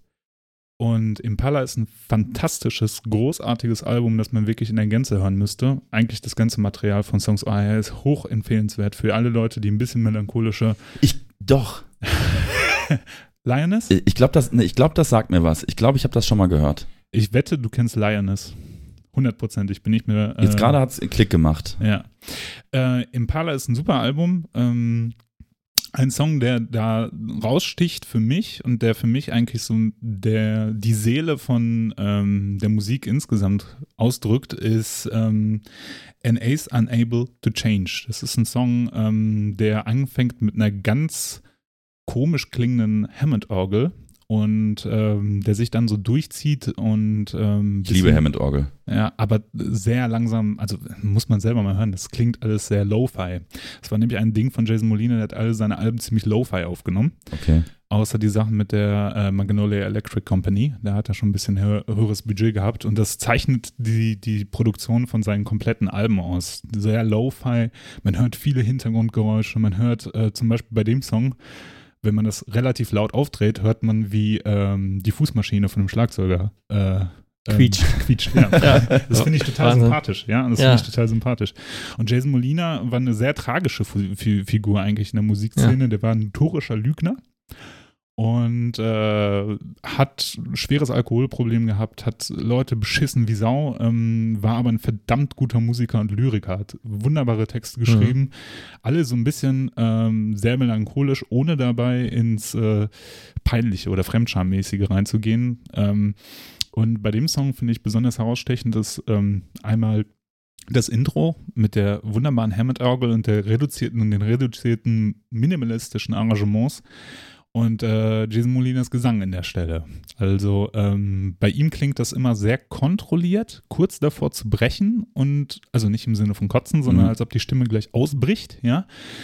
Und sehr zart, ne? Also es klingt sehr zerbrechlich, das Ganze. Und so zieht sich das eigentlich durch. Finde ich wunderbar, total toll. Also für alle Fans von äh, melancholischer Musik kann ich Songs Ohio oder das Gesamtwerk eigentlich von Jason Molina ans Herz legen. Ich habe die Biografie übrigens gelesen, sehr empfehlenswert. Auch. Ich merke schon, du bist richtig. Aber, okay, du, äh, du bist voll im Thema drin. Voll, gewesen, das ist mein Ding, ja. extra, für, extra für den Podcast ein Buch ja. gelesen. Ähm, nee, äh, nur kurz, äh, ich habe gerade nochmal nachgeschaut. Ähm, ich habe das ähm, äh, das Magnolia Electric äh, Company ähm, Album in meiner Playlist äh, ah, tatsächlich und äh, in, ähm, und ich habe hier den Farewell Transmission Song hatte ich ja, mir markiert genau ja, ja. weil als du Songs Ohio da hat es irgendwann mal Klick gemacht weil ich diesen genau. Bandnamen so ähm, Farewell war so sein größter Hit, ja, ja. Also Jason Molinas Ja. größter Hit. Aber ich finde, das Material, das er davor gemacht hat oder solo gemacht hat, das ist halt noch mal reduzierter, minimalistischer. Da ist zum Teil echt nur ein bisschen Gitarre, Ja. die kurz davor ist immer so, also der spielt die Gitarre auch unglaublich sanft mit dieser Low-Fi-Production. Das klingt alles, als ob der gleich bei dir im Wohnzimmer spielt. Total fantastisch, wirklich sehr empfehlenswert. Cool. Okay, ähm, dann mein Platz Nummer eins. Äh, ich habe mal was ausgewählt, äh, was ich äh, in letzter Zeit wieder sehr oft gehört habe. Funeral Lopolis von äh, Electric Wizard ist der Song äh, von der Dope Throne. Die habe ich in letzter Zeit sehr oft aufgelegt. Äh, ich glaube, das Album ist von 2000. Ähm, eigentlich mein Lieblingsalbum von Electric Wizard war immer die Witch Cult Today. Meinst du Äh, auch? Ja, Hm. ich weiß der, das Erstlingswerk, das ich von denen gehört habe. Genau. Ich weiß noch, wie wir äh, uns mal darüber auch unterhalten haben im AZ Mülheim. Kann schon äh, sein. auf irgendeinem Gig und dann haben wir beide beschlossen, äh, wir, wir, wir müssten mal eine Band in diesem Stile gründen. haben wir natürlich nie gemacht. Ich, aber, erinnere, ich erinnere mich da aber auch dran, dass, Ja, du, dass ja. du mir das erzählt hast, ja. ja. aber ähm, höre ich wieder sehr gerne, ist äh, sehr auch äh, zum Zurücklehnen, aber auch zum Autofahren. Ich, ich habe das Album äh, auch sehr oft gehört, weil ich das gerade im Auto drin habe. Ja. Und meinen Sechsfach-CD-Wechsler, den, äh, da wechsle ich die CDs nicht sehr oft. Ja, bei meinem Tape-Deck im Auto, da kann ich nicht so viel erzählen. Ich habe äh, das, ist- ich habe letztens, beziehungsweise Rike, meine Freundin, hat beim Aufräumen einen riesigen Beutel irgendwie aus dem Schrank geholt, wo total viele Tapes, die ich mal im Auto hatte, ähm, zusammengesammelt waren. Ich glaube, das war dann bestimmt 100 Stück oder so. Geil, ey.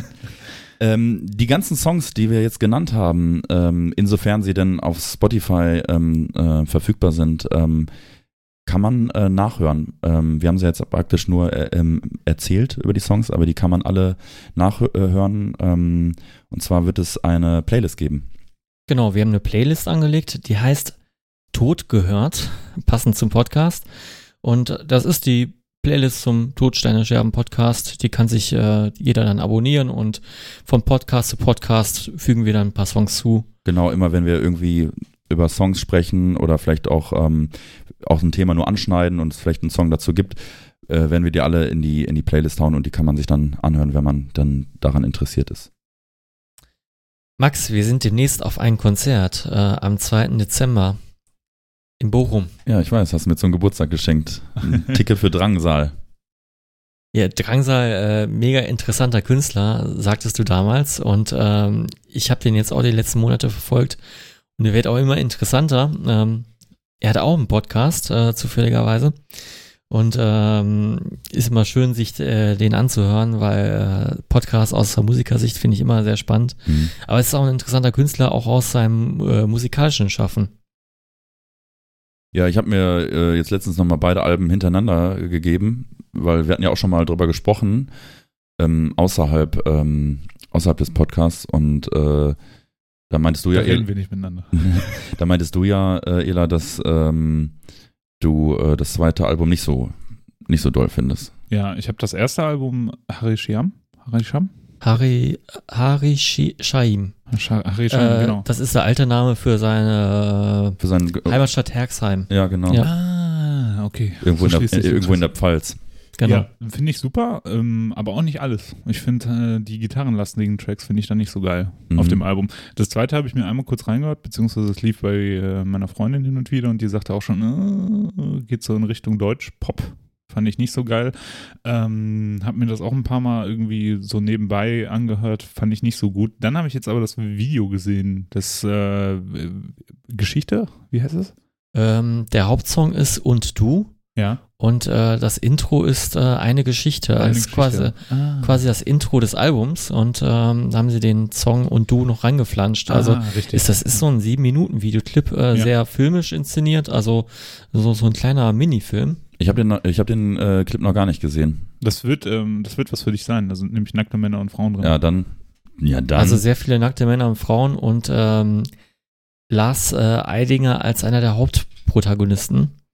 Und äh, der Drangsal tritt da auch also als, ähm, so wie er auch sonst oft tritt, als relativ ähm, androgyner Kerl auf und äh, ziemlich interessant, so von den Bildern und so filmisch aus filmischen Aspekten. Also als ich mir beide Alben nochmal hintereinander gegeben habe, muss man ja ganz klar, also aus meiner Sicht, ähm, das erste Album, das kannst ja wirklich, ähm, Das geht ja so runter wie Öl. Das kannst ja, Kann, kann man so runterhören, ja. genau, äh, wenn, wenn, Das ist auch so ein bisschen Post-Punk-mäßig. ja, und äh, wenn man halt sagt, genau. äh, Drangsal bedient sich äh, in, den, in den 80er Jahren, äh, kann man halt sagen, äh, im, das erste Album ist natürlich, ähm, erinnert natürlich an Morrissey und, und The Smiths. total, Äh, er ist total. ja auch Ja. ein mega Morrissey-Fan, soweit ich weiß. Ähm, und wenn man jetzt das gleiche auch auf das zweite Album übertragen möchte, dass er sich in den 80ern bedient, finde ich, kommt bei dem zweiten Album eher die neue deutsche Welle Hm. zu tragen, finde ich. Okay. So im weitesten Sinne. Also äh, das zweite Album unterscheidet sich schon deutlich vom ersten und ist auch bei weitem nicht so äh, homogen wie das erste, fi- finde ich. Ich glaube, auf dem ersten Album sind nur zwei Songs oder ein Song äh, in deutscher Sprache und auf dem zweiten Album nur noch. Äh, und äh, das ist vielen Leuten irgendwie so aufgestoßen. Ja, man, man liest halt auch überall irgendwie immer diesen Farin-Urlaub-Vergleich. Finde ich unpassend, oder? Also- ähm, Also was ich, weiß, was die Leute damit meinen. Ja. dass der Gesang schon so ein bisschen und da es auf Deutsch ist und, und so, dass es schon so ein bisschen an Farin Urlaub erinnert vielleicht. Ich glaube, das ist wegen dem Song Turmbau zu Babel. Ähm, der hat auch so ein, sag ich mal, so ein typisches Erzdrumming und, und, und die Riffs sind auch so ein bisschen so wie in ähm, manchen Ärzte-Songs. Also das haben sie bewusst schon so wohl gemacht oder Mhm. es, äh, es ist wohl so im Studio auch so entstanden. Und äh, auch, auch die Phrasierung klingt total nach Farin Urlaub. Also das haben die sich wahrscheinlich schon so gedacht, als sie es aufgenommen haben.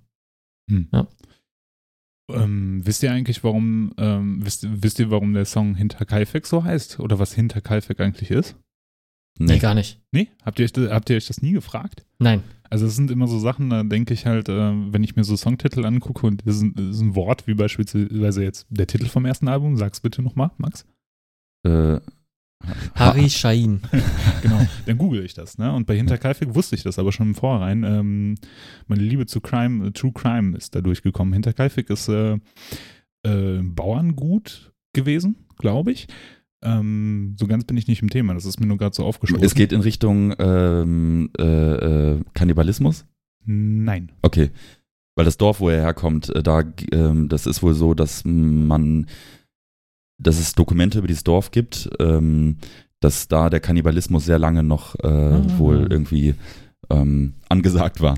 Hinterkaifeck ist einer der großen, mysteriösen ähm, Morde in, in äh, Deutschland eigentlich. Also da wurde eine Bauernfamilie ermordet und man weiß bis heute nicht so genau, wer das war. Also das konnten die nicht lö- lösen. Das ist, glaube ich, ein uralter äh, Kriminalfall gewesen. Von, von wann ungefähr? Ah, weiß ich nicht. Der Fredi ist, hat, hat sein Handy zur Hand und kann das Ähm. bestimmt jetzt herausfinden. Gucke so, das äh, spielt in den 1920ern. Genau. Und äh, der ist eine Bauernfamilie ermordet worden auf ziemlich bestialische Art und Weise. Sechs Bewohner. Genau. Ja. Und ähm, so ganz erschließt sich nicht, wer der Mörder war. Und was sehr, sehr seltsam ist, ist wohl, dass der Mörder ähm, die Menschen ermordet hat und dann noch auf dem Gut gelebt hat, während die Leichen da waren. Also der Okay. die, die, die, das, das Vieh da noch versorgt, mehrere Tage wohl. Sehr, sehr äh, mysteriöse Geschichte. Aber der Bezug ist wahrscheinlich der, dass äh, er nun mal aus diesem Hers, Harsheim oder wie, wie der Ort jetzt heißt. Herxheim, Herxheim. Ist, ist bei ein, Landau. genau, ist ein, Ja. ist, ein, ähm, ist ein Bauerndorf. Sagt er auch selber. Das Ja. ist ein Bauerndorf. Ich kann dir, ich kann dir, also wenn du schon mit so geilen Facts kommst, kann ich vielleicht noch mit einem anderen Fact äh, noch einen draufsetzen. Okay. Ich weiß, warum er Drangsal heißt. Ähm, und Das ist ein zwar Bestattungsunternehmen. genau in, im, im, Nachbarort oder in, im, im selben Ort In irgendwie. äh, Landau, ja. Ja, genau. Heißt der denn Wiki so? Wie heißt der denn wirklich? Äh, Gruber. Max Äh, Gruber. Max Gruber. Max Gruber. Ah, okay. Nie gewusst. Ja, Musik. deshalb auch der Song äh, Arche Gruber. ah, irre. Mhm. Total, ähm, total Thinking Man Ja, Musik. ja. Ne? Ja, Absolut. Nicht, nicht so wie, ähm, weiß ich nicht, jetzt habe ich keinen guten dummen Titel. Es Also ich, könnte, ich könnte unglaublich viele dumme Titel es von meinen gäbe eigenen genug. Bands. Auf jeden Fall bin ich gespannt auf das Konzert. Ähm, sehr gespannt. Ja, die Äh, Tour läuft schon und ich glaube, Bochum ist der einzige Termin, der noch nicht ausverkauft ist. Also Ela, hol dir noch eine Karte. Ja. Mal gucken. Ja, und ich war schon ziemlich überrascht, dass äh, viele Leute ähm, ähm, tatsächlich Drangsal hören oder aus, aus unserem Bekanntenkreis und äh, ja, ist wohl jemand, den man auf dem Schirm hat und Mhm. haben sollte. Viele Leute aus der Metal-Szene finden das irgendwie ganz gut. Seltsam, ne? Also, Ja, ich, aber das ist ja, manchmal gibt es ja so Phänomene, ne? Also es gibt ja manchmal so Musiker, wo man denkt, der Bezug ist musikalisch null vorhanden. Und, ähm, und Leute aus bestimmten Szenen oder aus bestimmten Genre fühlen sich dem dann äh, hingezogen. Das äh, gibt's ja immer mal wieder. Ja. Und, ähm, und Drangsal schafft es scheinbar mal wieder, irgendwie auch Leute aus verschiedenen Lagern irgendwie. Also wir werden es ja am, am, am 2. Dezember, werden wir es ja sehen, wer da ähm, so alles so mit vor der Bühne steht. Hm. Aber ein anderes Genre, was natürlich auch total, was, was, was äh, irgendwie total präsent ist in der Metal-Szene, ist halt auch dieses ganze Retro-Wave-Zeug wie Kavinsky Ja. und äh, Laserhawk und wie das heißt. Mit Ja. den 80er-Bezug kann ich es irgendwie nachvollziehen. Ne? Also Carpenter Brü ist jetzt auch Ja, mega erfolgreich. Und äh, total. ich habe hab letztens ein YouTube-Video von denen gesehen und die äh, treten ja relativ wie, wie eine Band auf, ne? So, so, Hm. so mit Gitarren und Schlagzeug. Das hat mich ein bisschen überrascht. Ich dachte, das wäre alles äh, voll, voll elektronisch. Könnten wir auch machen mit dem Laptop, der jetzt vor uns steht. Ja. Musiker, ja, vielleicht auch nochmal ein Thema, auf das wir eingehen könnten. Ich habe nämlich in letzter Zeit ein paar ähm, Dokumentationen über Musiker gesehen, beziehungsweise über Bands und Musikstile. Und dabei ist mir aufgefallen, dass es eigentlich in letzter Zeit, in den letzten Jahren immer wieder äh, Musik, sehr, sehr viele Szenen oder Musikerdokus gab.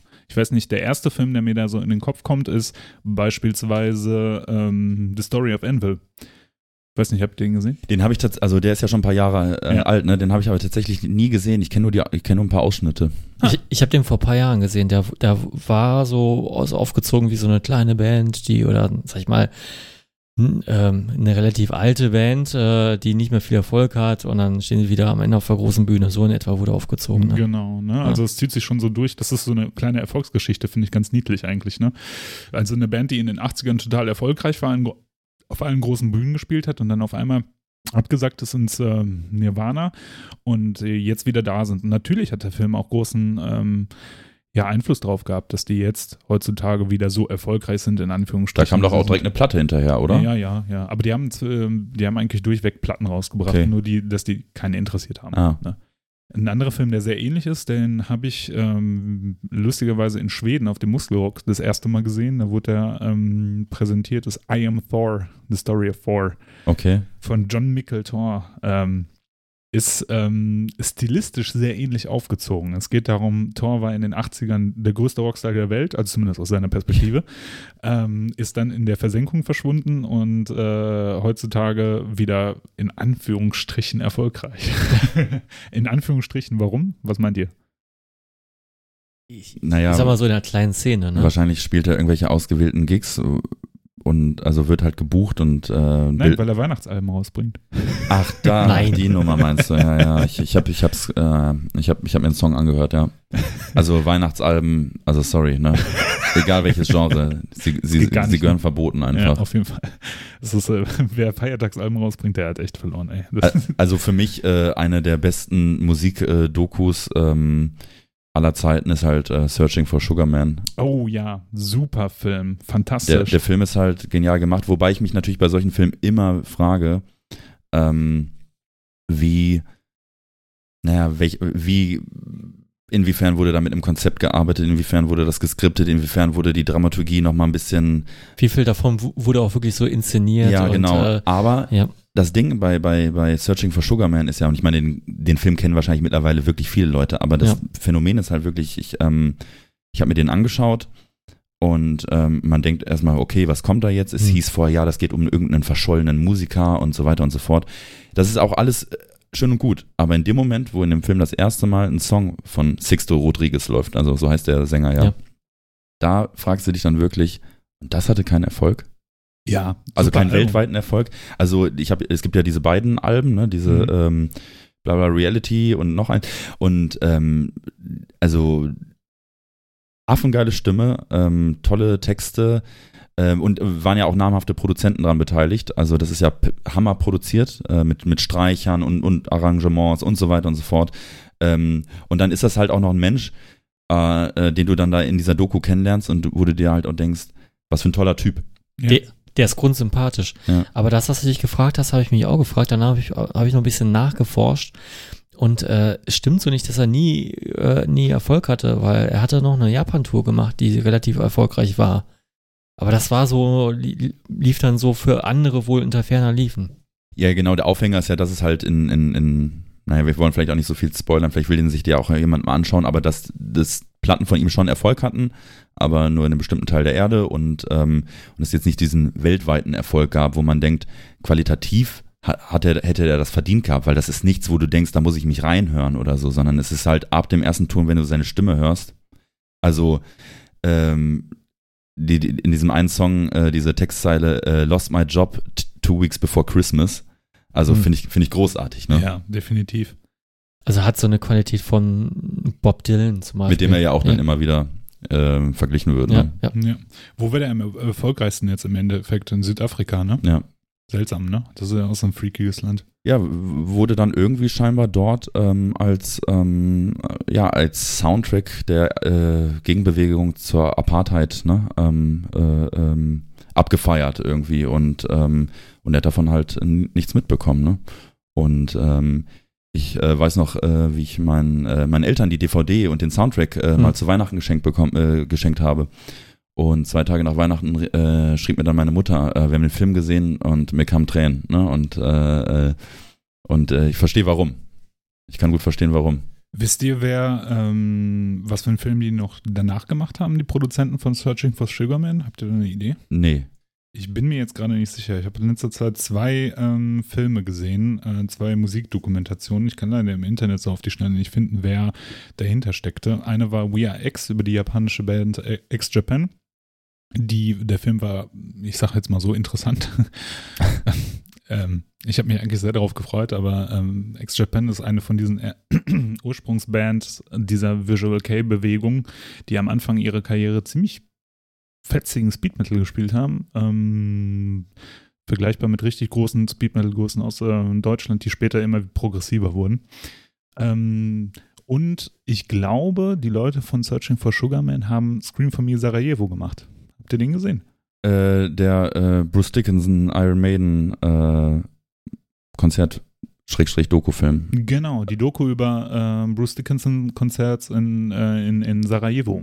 Genau, Bruce Dickinson Solo war das, ne? Genau. Ja, genau. Ne? Nee, den habe ich tatsächlich noch nicht gesehen. Äh, muss ich noch, steht auf meiner To-Do-Liste ganz weit oben. Definitiv empfehlenswert. Also der Film ist fantastisch. Ähm, ist ähm, schwer davon, also ist eigentlich eher ein Kriegsfilm, muss man wirklich sagen, eine Kriegsdoku, weil es viel mehr um die äh, um, um, um den Bosnienkrieg da geht und äh, die Jugoslawienkriege und ähm, die Geschichte, wie Bruce Dickinson da tatsächlich mit seiner Band angekommen ist, die hat ähm, erst im ich würde mit sagen, ab, dem, ab der Hälfte eine richtige Relevanz. Davor geht es sehr viel um ähm, die Stimmung, die damals in dem Land herrschte, wie Kultur gelebt wurde und wie auch Kunst gelebt wurde. Sehr interessant auch ähm, und empfehlenswert. Und äh, es gibt ähm, in dem Film, was ich sehr cool finde, sind viele Konzertausschnitte und Videoaufnahmen von dem Bruce Dickinson-Konzert in Sarajevo. Und da diese Stimmung aufzufangen und da die, diese, diese, ja, diesen Auftritt zu sehen, das ist schon echt freakig. So ein bisschen, also der Vergleich hinkt vielleicht. Okay. Sage ich jetzt mal. Was kommt so, jetzt? so wie die Bühne aufgebaut ist, so wie die Halle aussieht, ne? Das sieht ein bisschen aus wie das Rage and Death Date und die Wotufa. Also Also ein Oldschool äh, Metal äh, Festival, Underground Festival, äh, was es jahrelang gab, ja. Ja.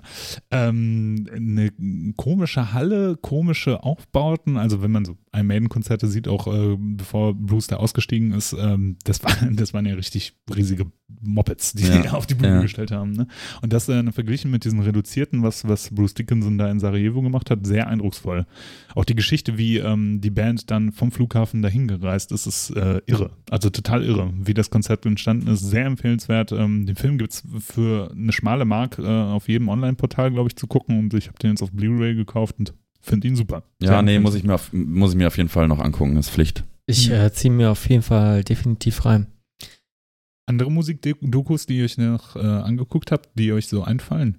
Was ich mir kürzlich jetzt angeguckt habe, war ein Kinofilm. Es ist keine richtige äh, Doku.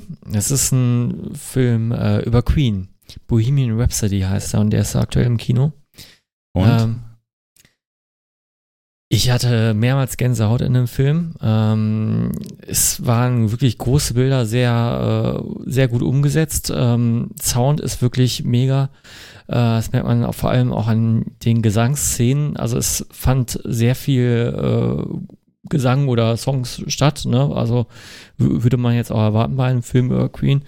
Ähm, was ich immer ganz toll fand, die haben ähm, dann den Originals äh, Gesangssound wohl genommen, irgendwie aus dem Song extrahiert und denen so einen Raumklang gegeben. Mhm. Also die haben jetzt nicht irgendwie aus dem Song was rausgeschnitten und dann so ein Overdub gemacht. Und der Schauspieler hat es auch nicht selber eingesungen, wie es ja, bei manchen anderen ähm, Musikfilmen ja der Fall ist. Genau, das wäre eh witzig gewesen, weil ähm, ja, wäre wahrscheinlich. Freddie Mercury konnte bis über dreieinhalb Oktaven singen und äh, hatte ein megamäßiges ähm, Vibrato, was sonst kein anderer Sänger so hatte. Also ich bin ja absolut gar kein Queen-Fan. Wirklich absolut gar oh, kein Queen-Fan. Finde ich ja. total überraschend. Ich dachte, das wäre genau dein Ding. Nee, es ist überhaupt nicht mein Ding. Es ist auch nicht so, dass ich Queen hasse, um Gottes Willen, aber ich bin absolut kein Fan. Also ich äh, würde mir niemals eine, eine Platte äh, kaufen von Queen. Äh, ich habe auch keine, ich habe, glaube ich, eine Best-of-CD irgendwie im, im Schrank. Mm, aber Queen ist natürlich eine Band, äh, mit der man, ähm, wenn die Eltern irgendwie auch nur ansatzweise ab und zu mal WDR 2 gehört haben, ähm, äh, bist du natürlich also so mit I Want to Break Free und sowas oh, äh, ja. und äh, äh, und Bicycle und und also eher so also nicht vielleicht wahrscheinlich nicht unbedingt die besten Queen Songs aufgewachsen aber man muss und kann natürlich festhalten, dass äh, Freddie Mercury wahrscheinlich einer der besten Sänger aller Zeiten war. So, also ja. es gibt ja nichts Vergleichbares. Ja. Und es ist ja so interessant, dass der, mhm. dass der Typ, der ihn spielt. Äh, Rami Malek. Ja, das ist ja nämlich der, den kennt man nämlich aus der Serie äh, Mr. Robot. Mr. Genau. Robot. Ja, ja. Ah, hm, ähm, okay. Und äh, und äh, Sasha Baron Cohen war ja auch im Gespräch, ja, ja. Äh, die, ihn zu spielen. Oh ja, das hätte auch gut gepasst. Ja, aber dann wollten sie es so wohl, vom Aussehen her hätte ja, genau, das gut gepasst. Aber ja, ich glaube, die hatten dann Angst, dass man, dass er zu Comedy behaftet oder zu okay. ähm, Satire behaftet ist dann irgendwie. Genau, ähm, der, der, der, hat, der hat ja vorher Borat gemacht und so genau, und ähm, sehr klamaukig und das hätte dann nicht in, sag ich mal, in, in so eine ähm, ich sag mal, den Merkel wäre er ja auch irgendwie ein witziger Typ oder so, aber es ist ein ernsthafter Film mhm. am Ende. Ich, ich will ihn mir auf jeden Fall noch anschauen. Also ja. ähm, so schlimm finde ich Queen dann auch wieder nicht, ne? Ich werde es mir dann Kann aber ich bin aber wirklich ich, anschauen. Ich würde niemals sagen, dass ich ein Queen-Fan bin. Es ist ein sehr, sehr großartiger Film und äh, einer der besten Musikfilme, die ich je gesehen habe. Was man aber sagen muss, es ist eine sehr komprimierte Story und äh, die haben sich die Story so ähm, an einigen Punkten so zu, zu Recht äh, äh, fantasiert, wie sie nicht gewesen ist. Das fängt schon bei der Gründungsstory an, äh, dass er die irgendwie auf dem Parkplatz angesprochen hat, als der Sänger gerade die Band verließ. So war es definitiv nicht. Äh, Aber ich habe gehört, dass äh, Queen selbst ähm, schon äh, den Film autorisiert haben. Genau. Aber gut, manch, manche Sachen Brian May hat äh, konsultiert, ähm, aber ich glaube, es, ja, es, es liegt daran, dass der Film halt äh, dann doch nur 130 Minuten hat und man muss irgendwie gucken, dass man da eine Story unterbringt.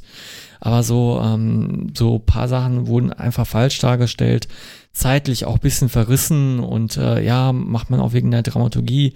Ganz am Ende steht ja dieser große Live-Aid-Gig im Vordergrund äh, im Wembley-Stadium und äh, äh, zeitlich davor haben sie noch seine ähm, AIDS-Erkrankung thematisiert und äh, ähm, die wurde ja eher zwei Jahre nach diesem Gig diagnostiziert. Okay. Also das ist schon zeitlich total verschoben. Aber, aber ähm, davon abgesehen, äh, Rami Malek hat den super dargestellt und ähm, es war ein wirklich großartiger Film. Und äh, was ich auch ganz witzig fand, äh, gerade bei diesem äh, Wembley-Auftritt, ähm, den haben sie komplett nachgefilmt. Sie haben nicht den Originalauftritt genommen oder so, hätte ich jetzt erwartet, hätten sie auch machen können. Sie hätten ja, sie hätten ja, ja den Konzertfilm am Ende nehmen können und genau. dann so zeigen können. Sie haben den wirklich komplett nachgefilmt und äh, halt mit dem Original-Sound, was ich sehr gut fand. Ah, ist wirklich Wahnsinn. Und äh, kleines Easter Egg, äh, links und rechts von der Bühne gab's äh, Leinwände und auf den Leinwänden haben sie den Originalfilm ah, okay. drauf. okay. Und äh, ja. fand ich sehr, sehr äh, also da hatte ich auch Gänsehaut. Nee, will ich mir auf jeden Fall noch angucken. Also ähm, genau. ich bin schon gespannt drauf. Also ähm, da wurde ja auch jetzt auch viel, sehr viel drüber geredet. Ne? Genau, mhm. und ich habe auch von eigenen Leuten gehört, die Tränchen in den Augen hatten. Ja. Und, ja. ja. Es gibt noch einen anderen Musikerspielfilm, der mir jetzt noch gerade in dem Zug einfällt. Was meint ihr? Ähm, The Doors? Ah, daneben. Control. Achso, ja, Control, ja. ja. Da, äh, wo, äh, Joy Division, ne? Genau. Joy Division, Ian Curtis. Ian Curtis. Was meint ihr, wie realistisch ist die Geschichte da, die da verfilmt wurde? Also ich habe mich jetzt nicht, ähm, also ich kenne mich, ich kenne natürlich Joy Division und ähm, mag die auch gerne. Ich habe mich jetzt mit der Biografie, mit der ganzen Story nicht so intensiv auseinandergesetzt, aber ähm, ich bin schon davon ausgegangen, dass es so ungefähr den Tatsachen entspricht. Ich finde, ähm, was ich bei dem Film, also Joy Division ist ja eine Band, die, glaube ich, durch ihren düsteren Stil und diese Mystik, die die Band ja auch irgendwie umgibt, ähm, nochmal ausfällt. Und ähm, ich fand bei dem Film sehr eindrucksvoll zu sehen, dass das eigentlich ganz schöne Gören waren. Das fand ich total interessant. Also das fand ich, also dieses, dieses Bild von Joy Division einfach zu demontieren, fand Mhm. ich total cool. Ne? Und auch was ein Curtis, was das für ein Arschloch war eigentlich. Ne? Ja. Ähm, Auch, und, und sich auch hinzustellen, zu sagen, wir machen jetzt einen Film und den, äh, den drehen wir oder den, den äh, spielen wir in Schwarz-Weiß aus. Ja, total cool. Eine der eindrucksvollsten Szenen, finde ich, ist, wo der Ian Curtis da von seinem Job nach Hause kommt und Hate hinten auf der Ja. stehen hat. Das Ja. sieht schon echt cool aus. Aber ich glaube, das Buch, ich hatte das Buch auch gelesen. Es ist ja geschrieben von seiner Ex-Frau oder seiner Frau, ne, von der Verwitterten. Ähm, ich kann mich nicht mehr so genau erinnern, wie die Geschichte da zusammenhing mit dem Film. Aber kann ich mir schon vorstellen, dass die halt auch eine ganz besondere Position in diesem Film hatte und ähm, in der ganzen Geschichte von der Band auch. Also ich weiß nur, dass die äh, Darstellerin, die die belgische Journalistin spielt, also die Sandra Maria Lara heißt sie, glaube ich, Hm. die ist ja mit dem Darsteller, der Ian Curtis spielt, äh, verheiratet. Die Ah. haben sich in dem Film kennengelernt tatsächlich. Irre. Ähm, kommen wir mal vielleicht äh, von guten und echten Bands. Ähm, vielleicht nochmal zu einer Story. Ähm, habt ihr über, habt ihr von Threaten gehört? Ein Ja, bisschen, t- ne? tatsächlich. Du, äh, du hast das mal so in den Raum gekippt und dann habe ich sie mal durchgelesen. Ja, ich meine, da, da haben- äh, wurde jetzt auch viel berichtet ähm, drüber. Mm, Es geht ja um, um, um, eine, um einen Typen, der hat äh, ein Album aufgenommen und hat dann äh, Social Media ähm, Auftritte ähm, erstellt und hat sich da im Grunde Likes und ähm, YouTube Views gekauft, was ja heutzutage also ein leichtes ist Mache ich auch. und äh, und hat dann ähm, und hat dann auch noch eine Fake Agentur gegründet, also eine Booking Agentur und noch eine Fake Musiker Agentur gegründet. Und über diese Fake Musiker Agentur hat er sich dann wohl teilweise Musiker äh, ähm, engagiert. Also so äh, Live-Musiker, die seine Tour begleiten. Genau. Ja. Und ähm, dann wurde eben auch diese Tour gebucht. Ähm, Europa-Tour, also es ist ein Amerikaner und die wollten dann, sollten dann, äh, das waren glaube ich zehn Dates oder vielleicht sogar mehr, unter anderem in England. Ähm, und der letzte, das letzte Date wäre in äh, Weinheim in Baden-Württemberg gewesen. Und, ähm, und, und es wurde jetzt überall immer so berichtet, ähm, dass es in dem Moment aufgeflogen sei, mh, als man dann den ersten, ersten oder zweiten Gig gespielt hat und da nur drei Leute vor der Bühne waren. Wo ich mir denke, also ich war schon auf einer Menge Konzerte, ähm, wo nur ein paar Leute vor der Bühne standen und auf, und auf einigen von denen stand ich selbst auf der Bühne. Ne?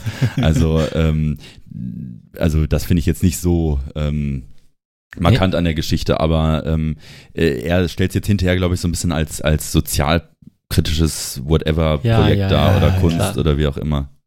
Äh, ich, ich, ich habe immer mal äh, was dazu durchgelesen. Äh, dieser Typ hat, hat halt das Album davor so im, ähm, im Alleingang aufgenommen. Hat sich wohl gedacht, ja, irgendwie das, das wird schon irgendwie einschlagen.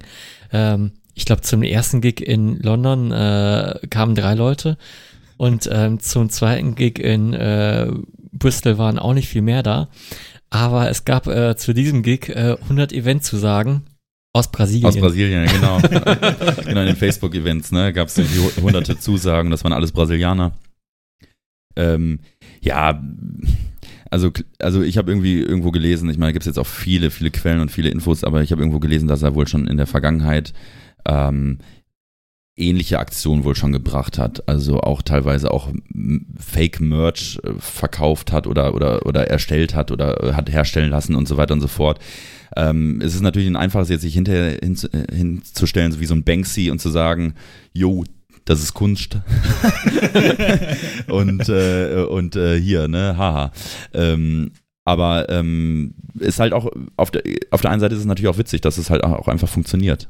Ja, aber das ist, äh, ich glaube, wie der damit umgegangen ist, im Endeffekt das Ganze als Publicity, jetzt diesen Shitstorm auch nochmal zu nutzen, das tut ihm einfach nur gut. Aber natürlich wird er das nicht so gedacht haben. Also ich kann mir nicht vorstellen, dass er gesagt hat, okay, das ist jetzt für mich ein Kunstprojekt oder sowas. Ich würde mich auch in Grund und Boden schämen, wenn ich dann da irgendwie zehn Gigs hintereinander spiele und ich meine, was hat er denn gedacht? Also, Ja. was hat man da erwartet?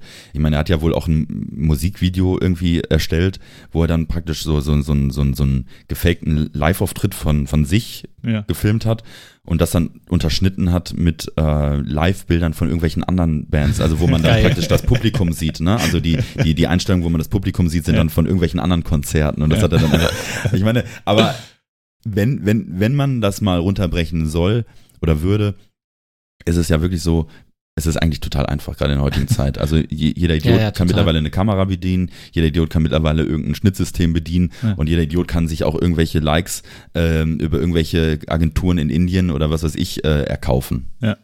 Ja, und das äh, zeigt auch, äh, wie schnell sich Leute blenden lassen und dass sie auch, ähm, du kannst den Leuten alles vorwerfen, du kannst da alles schreiben, die, die glauben es sofort. Ja. Ja. Aber zu äh, brasilianischen Fans, die auf Konzertzusagen äh, reagieren, habe ich noch eine witzige Anekdote von Warhammer. Äh, Warhammer, die Hellhammer Tribute Band sozusagen Aus Gelsenkirchen. aus Gelsenkirchen, ähm, der, der Voller, der Sänger, hat um die Ecke gewohnt mal bei uns oder wohnt immer noch da. Ja. Und äh, der meint, ich habe den irgendwann mal getroffen, dann meinte der, boah, letztens irgendwie auf Facebook hatte der eine Situation, die hat er nie nachvollziehen können irgendwie. Da hatte der äh, mit Warhammer ein Konzert gepostet, eine Veranstaltung irgendwie bei Facebook gestellt und dann kamen irgendwie Zusagen aus Brasilien und der hat die Leute dann angeschrieben meint, boah geil, kommst du auch dahin oder was, ne? Die Leute haben gesagt, nee, nee, aber würde ich da wohnen, würde ich da hin.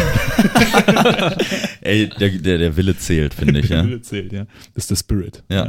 Aber es zeigt, ne, bei, bei Fredden, es zeigt halt einfach mal wieder, man muss sich einfach nur wie die größte Band der Welt darstellen. Manchmal glauben das Leute. Ey, die Leu drei Leute, die jetzt zu einem Konzert gegangen sind, die werden sich auch gedacht haben, boah, das wird richtig geil.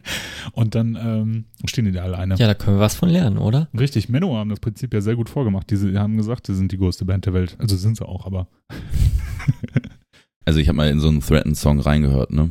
ist das Schrott? oder was? Also ich finde jetzt nicht, dass das sehr viel mit Heavy Metal zu tun hat, ehrlich gesagt. Also ähm, tut keinem weh, aber es ist auch nichts. Aber Mhm. ey, es gibt, also es gibt ja schon, es gab ja schon ganz andere Bands, die, die schlimmer äh, ähm, sind und äh, die, die haben echte Touren mit echten ausverkauften Häusern gespielt und, und haben echte Chartpositionen erlangt. Also ähm, darauf will ich mich jetzt nicht festlegen, dass ich sage, das ist schlecht und äh, ähm, also weißt du, also Mhm. da steckst ja manchmal nicht drin.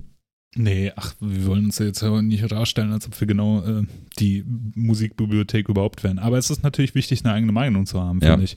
Und wenn ich mir halt äh, angucke, wenn Battle Beast beispielsweise äh, Hallen ausverkaufen, denke ich mir auch, ach du Scheiße, ey.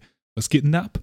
Ja, ich meine, ähm, wir, wir haben ja mal vor, vor Jahren ähm, mit, mit euch zusammen ähm, Mit äh, Powerwolf gespielt. genau, Ja. äh, Die leidige Geschichte. wir haben den Support äh, für Powerwolf gemacht und ähm, äh, ich kannte die Band überhaupt nicht und ähm, ich habe nur gesehen, dass die kurz vorher noch eine Tour gespielt hatten, wo die unter anderem auch in Oberhausen gespielt haben und das Konzert, wo wir dann gespielt haben, war ja dann in Essen. Das war dann nur ein paar Monate nach der Tour.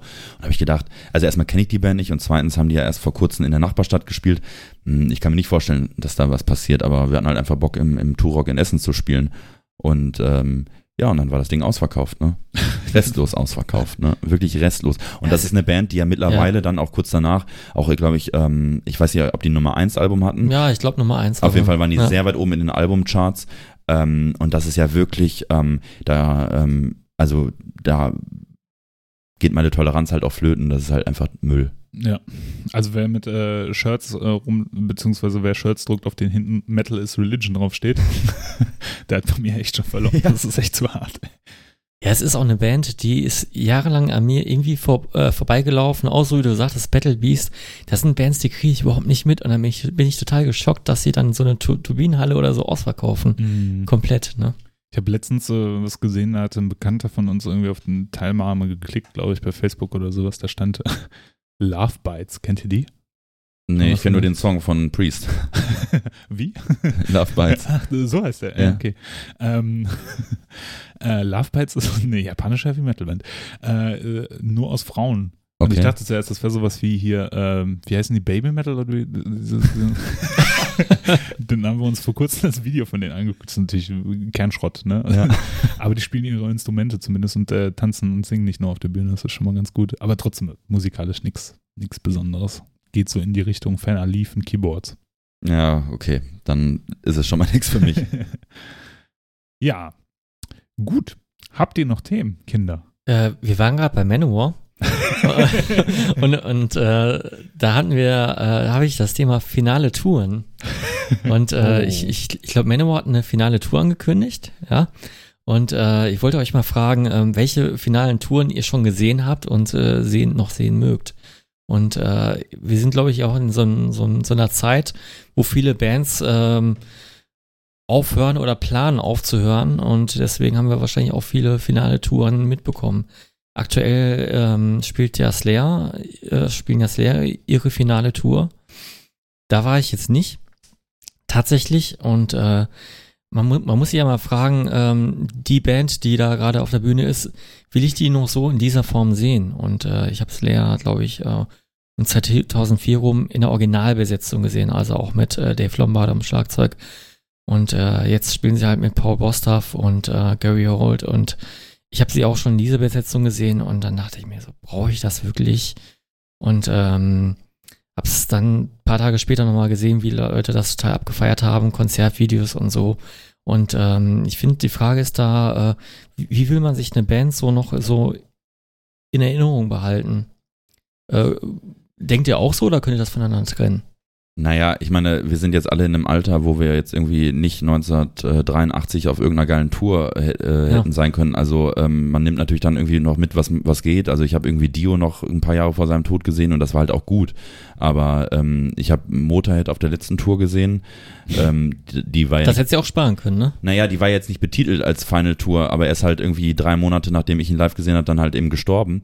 Ja. Ähm, das Konzert war halt ähm, ja, zu meiner Schande muss ich gestehen, das war mein erstes äh, Motorhead-Konzert, ähm, weil ähm, äh, ich es vorher einfach nie, nie geschafft habe irgendwie, aus irgendwelchen Gründen. Und ähm, es war halt, ähm, es war ein cooles Konzert so. Ich hatte jetzt natürlich keine Vergleichsmöglichkeiten, aber man hat natürlich gemerkt, dass Lemmy da nicht alles andere als fit war und äh, das war in Ordnung. Ähm, dann gab es diese Black Sabbath-Nummer, wo die dann vor ein paar Jahren ähm, diese Tour gespielt haben und dann äh, wir dann in Essen auf dem Konzert waren und die haben das Stadion noch nicht mal voll gekriegt, die haben ja im Stadion gespielt. Ja. Und die haben doch, da war da vorher dieser Wind, äh, dieser Sturm, der so viele Schäden angerichtet ha hat.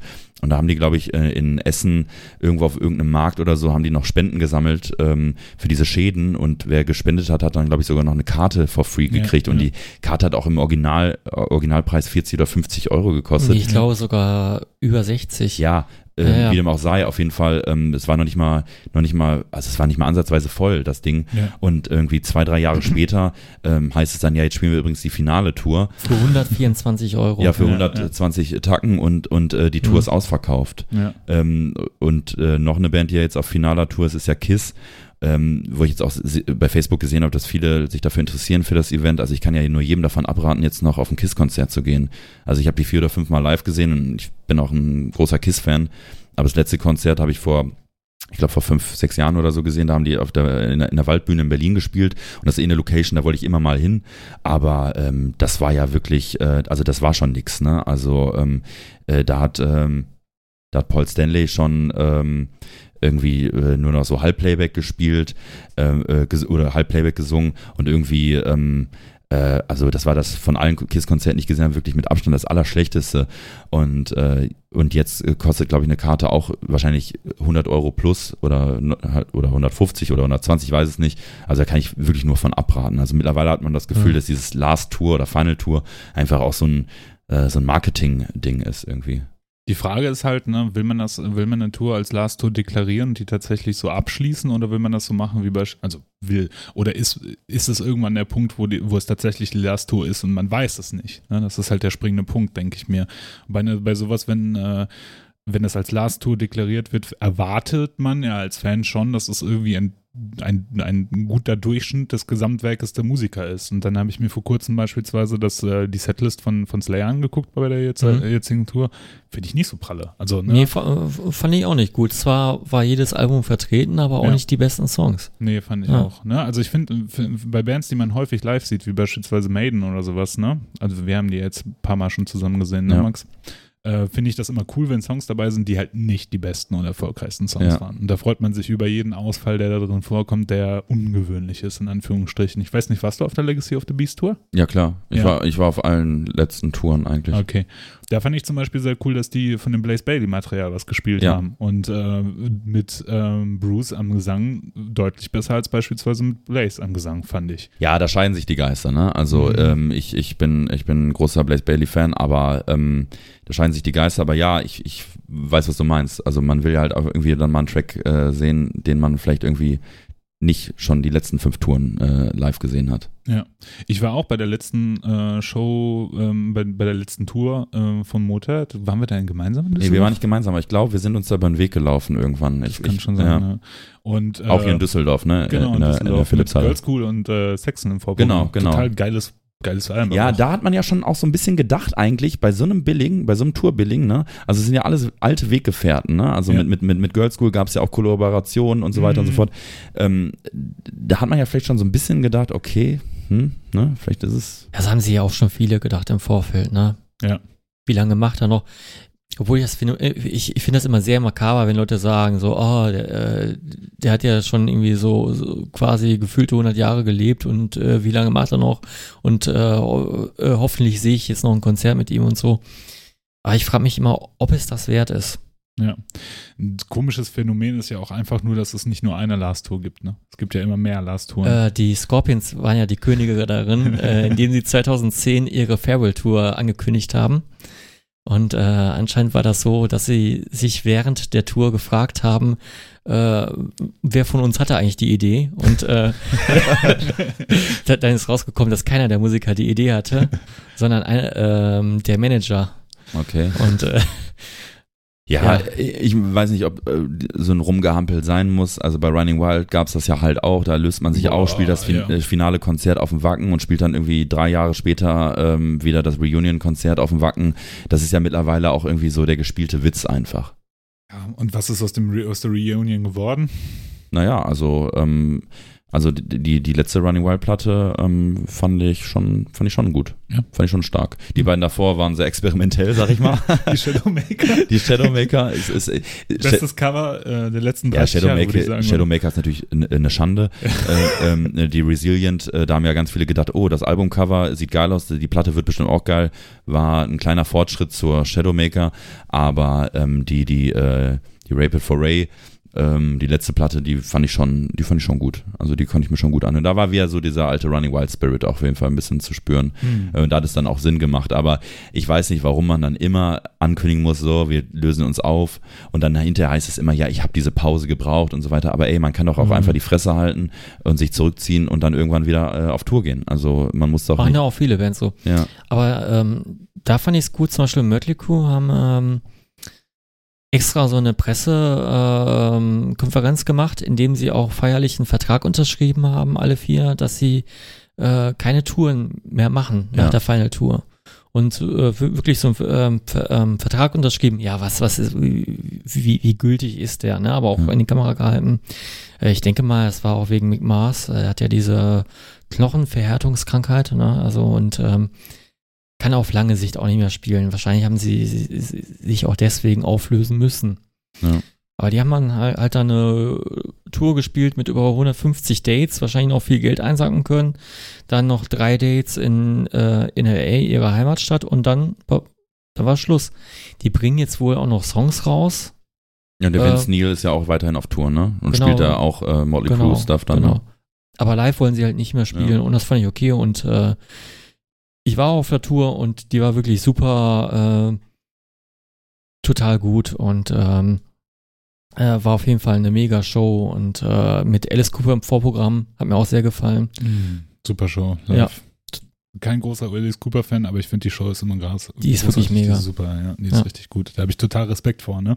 Ich finde ja generell cool, wenn Bands, die musikalisch wirklich auch was drauf haben und dazu halt auch noch ein gutes Showprogramm irgendwie einbinden können, ne? Also nenne es ungern, aber einfach nur äh, Maiden sind ja so eine Band, die das auch sehr gut können. Ich fand äh, die Legacy of the Beast Tour, also die aktuelle beziehungsweise letzte Tour, fand ich das äh, Bühnenprogramm mit, also beziehungsweise die Bühnenshow mit am besten, muss ich sagen. Also wo der bei Flight of the Icarus mit, äh, mit dem Flammenwerfer, auf der Flammenwerfer, Bühne stand, der, ja. ja. der ist mir einer abgegangen. Ja, ich finde auch, da haben die nochmal einen draufgesetzt. und Total ich fand auch den. Eddie im Hintergrund, äh, der da hochkam und hinter dem, hinter, der Total geil. hinter dem Bühnenbild hervorlugte. Ja. Ähm, das fand ich auch ganz cool.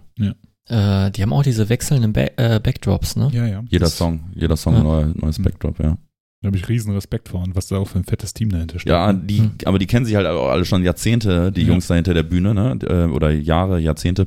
Und äh, die sind ja sowas von eingespielt, äh, äh, die machen das jetzt so oft und so lange schon, ne? Da, da passiert halt auch nicht, also da passieren halt auch keine Pannen einfach, ne? Mhm. Oder so gut wie keine. Gab es zu diesen Backdrops nicht mal auch eine Geschichte, dass, äh, dass sie eine Zeit lang, ich weiß nicht, wie das heute ist, wahrscheinlich heute im Digitaldruck, aber die wurden eine Zeit lang gemalt und mussten in riesigen Hallen aushängen, damit die trocknen? Da weiß ich nichts von, aber finde Ja. ich sehr interessant jetzt Ja, gerade die ja. Info. Müsste man sich mal einlesen. Also ich könnte mir vorstellen, dass es eine Zeit gab, wo es, wo es vielleicht ähm, nicht so einfach war, äh, so ein irgendwie, keine Ahnung, 50 mal 20 Meter Banner oder wie auch immer äh, ähm, zu drucken. Äh, Ich kann mir das gut vorstellen, aber ähm, ich, ich habe da keine, keine konkreten Infos zu.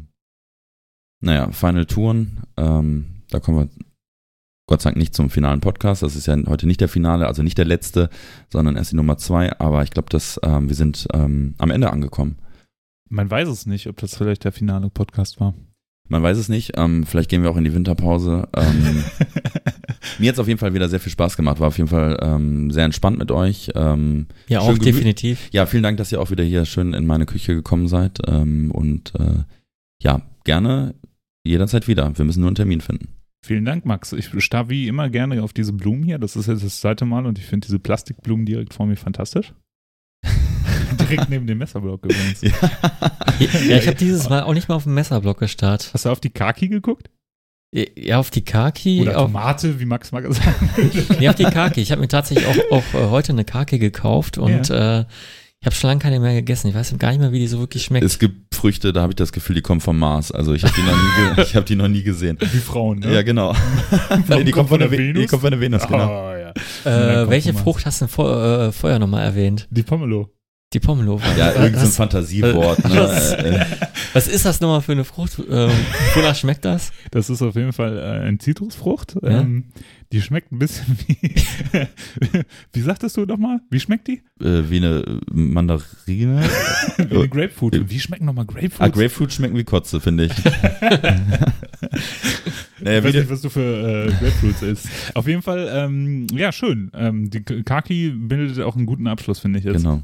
Okay. Gut, ich bedanke mich sehr, sehr herzlich bei euch beiden. Ich freue mich auf das nächste Mal. Ich hoffe, die Zuhörer sind nicht zu sehr gelangweilt, haben Spaß gehabt, genauso wie wir. Wir machen das jetzt wahrscheinlich alle zwei Wochen und hoffentlich hören wir uns in allen zwei Wochen mal wieder. Genau. okay. Bis zum nächsten Mal. Bis bald. Ciao. Bis dann. Tschö.